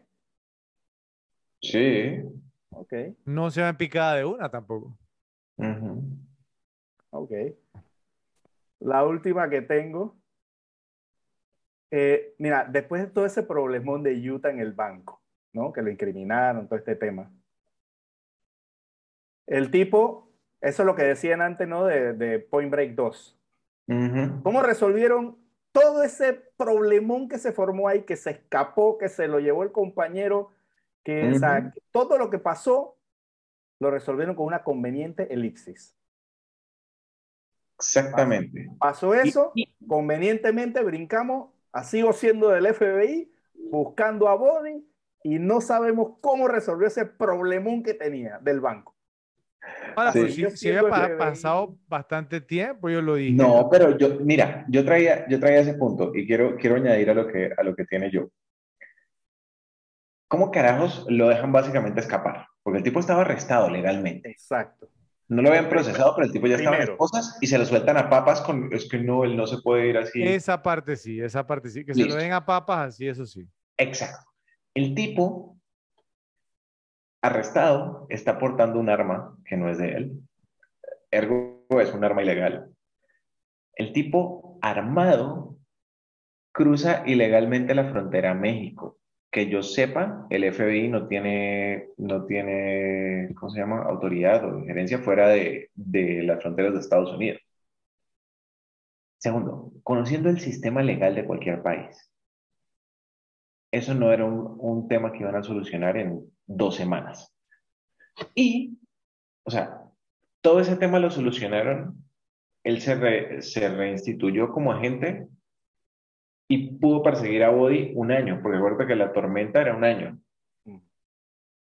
Entonces, que sería el, ellos estaban terminando el verano y sería el, el invierno de, del sur, el invierno de, de Australia. Entonces, o tuvo que pasar un año o dos. Pero es que esa, esa, fue una elipsis muy conveniente para no explicar absolutamente nada. Pero, pero yo, yo, calculo que, que pasaron al menos dos años. O sea. Fred, pudieron pasar 100 años. o sea, es el recurso más ratón para resolver un problema. O sea, pero, pero, pero ¿qué, qué, qué, quieren ustedes? ¿Que escuchar toda la investigación y todo? El... No, pero por lo menos algo. Dame algo. Dame algo. Eh, por lo menos pasaron dos años. No me, de, no me des nada. Porque el, el, arco de tiempo implícito ahí es un año. Porque durante toda la película hacen el foreshadowing de que la tormenta viene el siguiente año, que son los 50. O sea, eh, eh, poner, una, elipsis, poner una elipsis es la salida fácil ahí. O que pudo haber sido que Catherine Bigelow, digamos, entonces asumió que su audiencia era sofisticada y que iba a entender todo. Johnny, y, y, la otra es como Johnny, como, como está como gente del FBI persiguiendo por todo el mundo a, a este tipo se supone que ellos no, trabajan fuera de... Cuando, les toca, sí, ya, acuérdate Tom Hanks en, en Catch Me If You Can. Ah, bueno, sí, buen punto. Bueno, ahí, ahí, ya, ahí ya me, me, tumbaste ese argumento, pero lo de la elipsis sí estoy completamente de acuerdo con yo. Ok. y con eso concluyo. Ok, bastante, yo, bastante. A ver, Ralph. Bueno, yo ya había, lo que trajo yo tenía lo de los saltos, definitivamente no hay por dónde explicar eso, por muy buena atleta que seas. Eh, el tiempo que se demoró eh, Johnny Utah en aprender a surfear y a coger un, un tubo, o sea, no, no. Eh, el surf es uno de los deportes con la curva de aprendizaje más elevada y este tipo, por muy atleta que sea, surfeando fuera de sus horas de trabajo, no iba a lograr eso como en un mes. Porque acuérdate, cuando empieza la película, el verano se iba a acabar y les quedaba un mes. Cuando Papas le está contando la teoría que le muestra el sex wax. O sea, en, en, un grado de, de, o sea, en, en, una escala del 1 al 10, ¿qué grado de dificultad le das a aprender a surfear? Uf. Depende, yo le haría un 8 dependiendo de la, de la edad que tenga la persona. Johnny, digamos, teniendo en cuenta que, que era un atleta, que estaba bien, que sus rodillas se hubiese recuperado muy bien, le daría un 7 o un 6 tal vez. y, en, y, en, Ohio no hay playa. ¿eh? Exactamente. Entonces, esa, esa sí siempre me ha molestado y es poco creíble. Pues ni siquiera un niño que está en su, en su pico de flexibilidad y equilibrio aprende tan rápido. Ok. Entonces, eh, esa. La otra, en estaban seguros todavía que eran los, que, que los punks eran los expresidentes. Entonces, si tú tienes a alguien encubierto, ¿cómo carajos lo llevas a una regada? Ahora, y si lo llevas, ponle una máscara que fue lo que hicieron en Rápido y Furioso. Exactamente. Ponle un pasamontañas, pero no, él, llegó en camiseta, sin chaleco y encima con la cara descubierta. Sí. Procedimiento del FBI. Por supuesto. Por, eso llevaban 20 robos sin que los cogieran. ¿Qué más, Ralfi? A ver, ¿qué, qué más? Bueno, lo que hablábamos de las, de las escenas de, de, terror, las escenas de surf que claramente se ve que fueron filmadas en Hawái. Y entonces tienes el paisaje de California, saltas una ola que se nota claramente que es tropical, por el color del agua, la luz y montañas verdes en el fondo. Sí, sí, yo sí me había comentado que le molestaba eso. Ese, ese montaje es, es complicado, pues, o sea, y, y el Krakatoa en el fondo. Eh. Para mí, para mí no le resta la película porque está muy bien hecha y la historia es muy buena, pero pues es una cosita que siempre como que me causó un pequeño, un pequeño escosor. La otra, para Tyler, ella no se sorprendió de que Johnny, sin conocerla, más allá de que lo sacó jalado el pelo porque se estaba ahogando, se le aparezca en el restaurante donde ella trabaja. Stalker. Acechador, por eso lo dije. O sea, sacarlo con un tenedor. Defensa propia. Ella fue hostil con él al principio. Pero, pero se hablando rápido. Por eso digo que tenía buen corazón. Ah. Ok, ¿qué más traen? ¿Yo trae algo más? No, no, más de esto trae como 20. Bueno, yo tengo algunas entonces. Bueno, eh, Ralphie, tú que surfeas y yo, bueno, nosotros vamos a la playa aquí en Panamá, pues no, eh, queda cerca. ¿Quién nada en el océano con una navaja? Sí. Tiene justificación. Si es una de estas pandillas, una de estas pandillas eh, así medio punks, lo pueden hacer. O sea, tú tienes, tú por ejemplo, los leashes de las... O sea, la cuerda que amarras alrededor del tobillo tiene un bolsillito. Yo lo usé una vez, por ejemplo, en Bocas del Toro, que hay una ola donde te, eh, un bote te deja y tú le pagas como si fuera un, taxi. Entonces tienes ese tipo de cosas. Tienes un peine eh, para cera, que es para rascar la cera y que se hagan patrones y no se pierda la garra. Entonces no sería del todo loco que un pandillero surfer tuviera un cuchillo. Tuviera un cuchillo, ok. Sí, cortó el leash con eso. Sí, sí, sí. Bueno, ok. Eh, en la escena de fútbol americano y el surfing de noche, ¿cuántas veces tiene que cambiar la batería de, los carros que estaban alumbrando ahí? Sí. Porque digo, ahí estaban todos los carros con la, ¿no? con la luz encendida por, por un tiempito. Bueno, la otra que yo pensé que para ahí era donde iba yo en la escena de fútbol americano la taclea que le hace Johnny Utah Body después que corrieron como 50 yardas en un juego de playa. ¿Sí? Entonces, o sea, por favor. No, mi, mi issue con eso, Fredera, ok, nosotros sabemos que pues los corebacks no son, digamos, los manes más físicos que hay en el fútbol americano. Exacto. A menos, que sea, a, menos, a menos que sea tipo Cam Newton, o sea, uno de esos fenómenos digamos que, que, son un poquito más que van al contacto. Pero, pero digamos, el amigo Utah pues no tenía mucha estampa de, de ese Cam Newton por ningún lado. Y entonces romper esos tackles como si fueras, no sé, o sea... Sí, eh, eh, cuando, cuando va quitando a todos para, para perseguir a Body. Como si, como, si fueras Christian Okoye, o sea... Sí, sí. No, no, o sea... Bueno. ¿Un coreback? ¿En serio? Bueno, también otra que me molestó. Eh, durante la escena en la que están surfeando de, noche, el, amigo Rosie, Lee Tergesen, abre el envase de líquido inflamable con un cuchillo para echárselo a la fogata. El líquido le cae en todo el brazo y las piernas y, no, se no, no, no, le pasa nada. No sé qué. ok. En la escena de la pelea con la podadora, Johnny Utah tiene la cara pegada a la máquina están a punto de matarlo y Angelo Papas y le dispara la podadora con él ahí. ¿cierto? O sea, no pasa nada. Sí, sí, sí. sí. Eh, ok. Otro procedimiento del FBI. Sí, pregunto, ¿por qué Body quiso entrar a la bóveda en el último asalto? Eh, o sea, no tenía sentido. O sea, un tipo clínico como él, ¿cierto? O sea, ¿no? Casi 30 asaltos perfectos. Entonces, ¿por qué te vas a meter en la bóveda en ese último? Pr- primero. Y segundo, pues cuando él lo dice, los demás le dicen, vamos a entrar a la bóveda. ¿Para qué? No le dijo a su equipo tampoco que iba a entrar a la bóveda. Yo creo, yo creo que fue una decisión impulsiva eh, porque, o sea, él sabía que todo el secuestro de Tyler y todo lo que estaba haciendo con Johnny podía significar que él hubiese tenido que estar huyendo de por vida. Por mucho tiempo, sí. Y además, pues obviamente que Johnny ya lo había identificado. Y yo pienso que tiene también algo que ver con el tema de con el tiempo de respuesta. O sea, pienso que cuando se metieron a la bóveda se demoraron unos minutos más para prácticamente irse y que ya la policía estuviera llegando para que agarraran a Utah. O sea, no Bueno. dejarle tiempo de que, de que Utah se escapara. Aunque No lo dejaron así, noqueado, pero ¿no? Pero no dejarle tiempo para que se recuperara. No vio a, Ra- no vi a Ralph muy convencido con eso.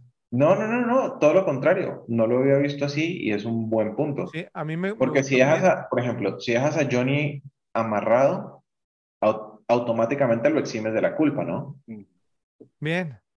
Por, por eso es que somos la repetible y ustedes son el equipo, porque yo traigo las preguntas y ustedes ofrecen la respuesta. Me gustó, me gustó. La, la última, esta, esta eh, a ver qué dice Ralphie. O sea, eh, esta para mí es una grande, ¿no? ¿Cierto? O sea, es la última que tengo. En la última escena, ¿cierto? Eh, no, en Australia, Johnny deja ir a Bodhi, ¿cierto? Para que, o sea, Ujú. ¿no? Esa vaya, vaya a la ola. Entonces, yo le soy sincero, yo en lo personal, yo, yo necesitaba ver a Body ponerse de pie en la tabla de surf al final, o sea, y montar la ola un rato, ¿no? Como que, eh, lo, sí, o sea, la- lo va a lograr. y que luego después, o sea, ¿no? cayera, o sea, muriera, si hubiera sido el final perfecto, pero como lo hicieron, él ni siquiera se paró en la tabla. Entonces, o sea, Ujú. eso me molestó siempre, ¿cierto? Por- porque era Body, ¿sí me va a entender? En- en- tuviera, si o no, Rafi, hubiera sido súper cool que él se levantara y ahí, y tú Y la, dices, y la "Ah, se lo Body". tragara, que se le cerrara el, el barrel en la... Claro, exactamente, pe- pe- pero, que mostraran como que él de verdad lo iba a lograr y entonces, y Utah como de que, oye, que, que me equivoqué, dejándote de loco, eh", y, ente- y de repente, pum, o sea, la ola se lo traga. Ahí eso me hubiera gustado haberlo visto más, no sé qué opinan ustedes. Sí, te entiendo esa parte, pero, pero hay dos temas ahí. El, el primero es que Bodhi hablaba también de que, de que no se podía domar a la naturaleza, el poder del océano. Y entonces ese fue como el tema de ni Bodhi puede con el poder del océano. Pero dame cinco segundos de Body en la tabla. Y, y entonces vamos, vamos a la explicación, a la, a la explicación surfística de- del tema. Y es que cuando las olas son tan grandes, por ejemplo, no sé si han visto que hay un lugar en Portugal que se llama Nazaré, que es donde han roto los, los récords olas que, que un- que un alemán se acaba de montar una hora de Lo 115 acaba, ajá, 35 metros, 115 pies. El tema es que el surf consiste en que tú igualas con tu tabla la velocidad de la ola para poder, o sea, para poder pararte en ella. Para estas olas tan grandes, la gente entra alada por jet skis porque es físicamente imposible alcanzar, o sea, alcanzar la velocidad. velocidad. En el mejor de los casos, la ola te deja atrás. En el peor de los casos, te pasa lo que le pasó a Bobby. Ok. Entonces, la probabilidad de que Body murió ahí, de, de, de por- porcentualmente hablando, son del 100%. En esa ola, yo le daría un 80%, la- el 20% en las tres o cuatro olas siguientes. Ok. Yo, yo, yo tengo un tema con otra parte de esa escena, precisamente. O sea, y es lo que pasa antes. O sea, Utah lo arresta, lo Ujú, tiene esposado. ujú. O sea, ¿qué tiempo le demora a la policía llegar donde estaban ahí? O sea, o sea, entonces con todo muy, ¿no? ¿Qué timing, no? O sea, le suelta a la esposa, coge la tabla y en el segundo que se mete al agua llegaron los policías. O sea, no los 10 minutos que tenían antes hablando paja, sino que en el momento preciso que le quitó la esposa y cogió la tabla y se metió, ahí justo llegó la policía. O sea, la policía tenía que estar ahí, o sea, lo cogiste, lo esposaste, ya tenían que estar para recogerlo. Sí, sí. Yo, yo veo muy, muy, mucho de, de los tiempos, nos hemos dado cuenta, ¿no? A él O el tema todo- de que, de que sincronicen los tiempos a él le molesta siempre. timing muy conveniente, o sea, muy conveniente para la Y, y trama. ojo, ¿cómo, cómo carajos dejan a, a, a Johnny Utah salir caminando Ah, después de sí, que sí, sí, un preso? De- dejé ir al preso y me voy tan, tan tranquilo caminando. o sea. No solamente eso, sino, o sea, ¿por qué le, le dieron a él, digamos, como el tema de que fuera él solo primero? ¿Sí? O sea, Exactamente. en Australia, él no tiene ningún tipo de más, en Australia. Después de todos los problemas que tuvo en el banco, ¿cómo lo dejaron a él como el, el- el que estuviera persiguiendo a Woody? Elipsis. Ok. Ok, en esa una tormenta como es un helicóptero, Eh, buen Uf. punto. también, ¿cierto? Bueno. ¿qué, qué más tienes, Joe? Ya, ya, ya. Bueno? ¿qué me dicen de la, la escena nocturna pasada por filtro? Bueno, pero eso, eso fue sobre otro tema, pero bueno. Eso, eso fue literalmente, yo estoy seguro que Catherine Bigelow le mandó poner un lente de soldadura a la cámara. es posible. Ralphie, creo que ninguna otra película nos había dado tanto material que hubiésemos Sí. hecho con cositas que nos molestaron. Sí. Lo, lo- lo sentimos mucho, pero tú No, también no, no. Sí, contribuiste. sí, yo traje, yo traje muchísimo, pero, pero no le resta a la película, porque son Así películas es. que tienen significado para uno. Repes, eh, si se nos olvidó algo, que muy probablemente, por favor nos dicen en la sección de comentarios qué le molestó sobre Point Break. Finalmente, ¿quién ganó la película? A ver, Ralphie. Bueno, yo tengo, tengo aquí una, digamos, un pequeño dilema. O puedo poner dos, dos ganadores. ¿Ok? Tengo dos también. El, el primero, pues es definitivamente Catherine Bigelow. O sea, ella no solo, no solo lanzó su carrera con esto, logró una muy buena película y demostró que las mujeres pueden hacer películas de acción increíbles Sí. sin ser forzadas, o sea, sin ser un tema forzado. Entonces, Y, y, en, y en las que una mujer, digamos, no es el, el lead, o sea, no es la protagonista. Exacto. Exactamente, pero eh, a mí, a mí eso me parece, me parece buenísimo y, y- y creo que le dio mucho peso a ella. Eh, no, no ha tenido tantas películas, pero dentro de eso tiene, por ejemplo, Zero Dark Thirty, que es una película que a mí me encanta. Muy buena, muy buena. The Hurt Locker. Y The Hurt Locker. Locker, o sea, entonces para mí Catherine Bigelow, porque ahí arrancó su carrera básicamente.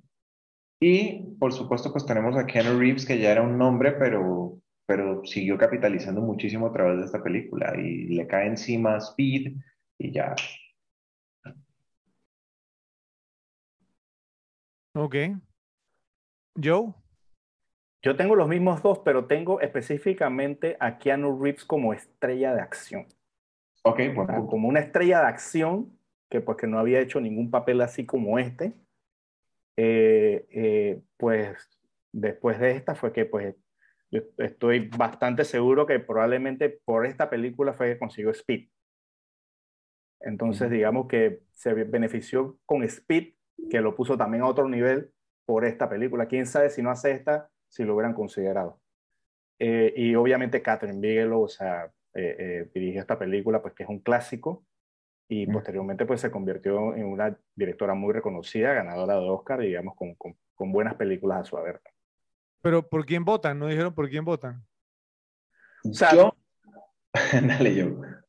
No, o sea, eh, o sea, es que eh, hay dos temas como, como en otras ocasiones, ¿no? Obviamente Keanu Reeves lo conoce mucho más gente que Catherine Bigelow en cuanto, a, Ujú. cono- en, en cuanto a que gente que lo conoce. Porque siempre la gente tiende a conocer más actores porque son los nombres que, ¿no? Porque se venden Claro. en las películas, a menos que sea un director ya, digamos, un Tarantino, ¿no? Aunque la directora haya ganado un Oscar como mejor. Sí, o sea, el del Oscar no te garantiza la popularidad. Eso es, eso es una realidad. Sí, Eh, eh, o sea, yo, yo, en lo particular, obviamente siendo un poquito parcializado, yo diría que Catherine Bigelow, porque pienso que, que, que, digamos que ha conseguido mayores logros ganando un Oscar a Mejor Director. Creo que fue la primera mujer que, que ganó en la historia el, el Oscar a Mejor Director antes del wokismo. Eh, eh, así que yo diría que ella, obviamente, digamos, para la mayoría de las personas sería Keanu Reeves porque digamos que es el, es el nombre pues más conocido. Sí, pero, pero veámoslo de esta forma, o sea, Keanu Reeves ya era un nombre, Catherine Bigelow no. Así es, también. Entonces creo que yo me iría con Catherine Bigelow. ok, yo lo voy a ser sincero, yo llegué con tres nombres ahí, digamos, o sea, pues no, un, un wild card era Tom Sizemore, pero bueno. Eh, Tom Sizemore también está interesante. Sí, pero, pero no llegó, digamos, a, o sea, los niveles de, de los otros dos. eh, trae a Keanu Reeves como segundo y a Catherine Bigelow, Bigelow, digamos, de ganadora. Lo que pasa es que viendo la filmografía de Catherine Bigelow, ella después que hizo esta película, hizo después una miniserie, una película que se llama Strange Days, que yo la mencioné en un ranking y usted ninguno de los la había visto con Ray Fiennes. Y después de ahí tuvo unos fracasos, digamos, The Weight of Water, El peso del agua, K-19, The Widowmaker, esa es una película de submarinos con Harrison Ford, malísima. Eh, bueno, no malísima, pero no es tan buena. Y hasta The Hurt Locker en el 2008, o sea, estamos hablando, ¿qué? 17 años después fue que, digamos, entonces, pues no, ahí fue donde ganó el Oscar y de ahí para acá antes, pues bueno, ya es otro tema. Pero no sé, digamos, si fue directamente, o sea, si bien obviamente ya demostró todas las cosas que estamos diciendo que una mujer podía eh, dirigir, digamos, entonces una, eh, una, una película de acción. Pero Keanu Reeves, por mucho que usted me diga que era un hombre y demás, no era la superestrella. ¿Sí? Era un Dufus ahí que había hecho unas películas, a papeles secundarios, un par de películas que mencioné yo, como Parenthood, eh, ¿no? Y había salido un par de películas ahí. Y estas de Bill and Ted, que pues, aparte de ustedes, pues poca gente las vio. Y Drácula. Drácula ya, eh, Drácula ya había sido. Drácula es de 1992, un año después de. Ah, ok. Ah, 92. Exacto. Entonces, por eso les, estoy diciendo que cuando salió esta película, Keanu Reeves, el único rol protagónico que había tenido en su carrera había sido Bill and Ted's Excellent Adventure. Entonces, después de Point Break sale en My Own Private Idaho, ¿cierto? Eh, con River Phoenix, Drácula, y después de ahí entonces empieza todo el tema, digamos, o sea, digamos, yo creo que si Keanu Reeves no hace Point Break, no le dan el papel en Speed. Máxima velocidad. Eso fue lo que yo dije. Sí, eso fue lo que dije. Entonces, o sea, la verdad es que está bien difícil. Mira, yo, yo votaría. O sea, yo, yo pienso que por achievements. Yo, yo votaría por un doble premio porque Catherine Bigelow el, Oscar, el Oscar pesa, O sea, sí, el Oscar, el, Oscar, pesa. El Oscar pesa mucho, sí, o sea, eh, y, y, por esa razón es que lo, lo hago, por, porque es que, y también viendo la filmografía de Keanu Reeves y el ranking, digamos, a mí me costó, la verdad. Hubo muchos flops también. ¿eh? exactamente, sí. Ahora, Catherine Bigelow tampoco es que tenga, o sea, también, también, pero tiene un Oscar. Pero tiene un Oscar, exactamente. Entonces, ¿los ponemos que los dos la ganaron? Creo que me parece justo. Completamente de acuerdo. Bueno, entonces Repes, Point Break la ganan, digamos, en conjunto Catherine Bigelow, la directora, y Keanu Reeves, uno de los protagonistas. Entonces, por favor, nos dicen en la sección de comentarios si están de acuerdo con nuestra decisión final. Las secuencias de acción en Point Break son casi demasiado buenas para ser superadas, y su aspecto influyente es difícil de negar. ¿Cuántas películas de robos de bancos desde Point Break involucran una escena en la que el ladrón principal salta sobre el mostrador del cajero, Michael Mann lo usa dos veces, tanto en Heat, Fuego contra Fuego, como en Public Enemies, Enemigos Públicos. Christopher Nolan lo usó en The Dark Knight, El Caballero de la Noche. Lo mismo ocurre con The Town, Atracción Peligrosa de Ben Affleck, que también se apropia del uso que hace la película de máscaras muy particulares para sus ladrones de bancos. Point Break es una película de acción única que nos brinda cosas que nunca antes habíamos visto ya sea Patrick Swayze gritando adiós amigo a la cámara y saltando de un avión en una sola toma, no hay dobles de acción ahí, o Keanu Reeves persiguiendo los segundos después, saltando del mismo avión sin paracaídas. Es el momento hacia el que se edificó toda la película, la culminación lógica de la relación entre Bodhi y Utah. Y, al mismo tiempo, el momento en el que Johnny freaking Utah logra la autorrealización. Sólida, vibrante y divertida en todo momento, es muy merecedora de su reputación y estatus de clásico de culto. Es un recordatorio de cuán vibrantes fueron los años 90 en lo que respecta al cine. Tanto como la nueva versión siempre nos recordará cuán bajo han caído las cosas. Por eso le dedicamos un episodio aquí, en las repetibles. Gracias, Rafa. Gracias, José. Y gracias a ustedes, Repes, por estar con nosotros. Los esperamos en el próximo episodio de las repetibles. ¿Por qué? Porque hay películas para ver y disfrutar una y otra vez. Y corte.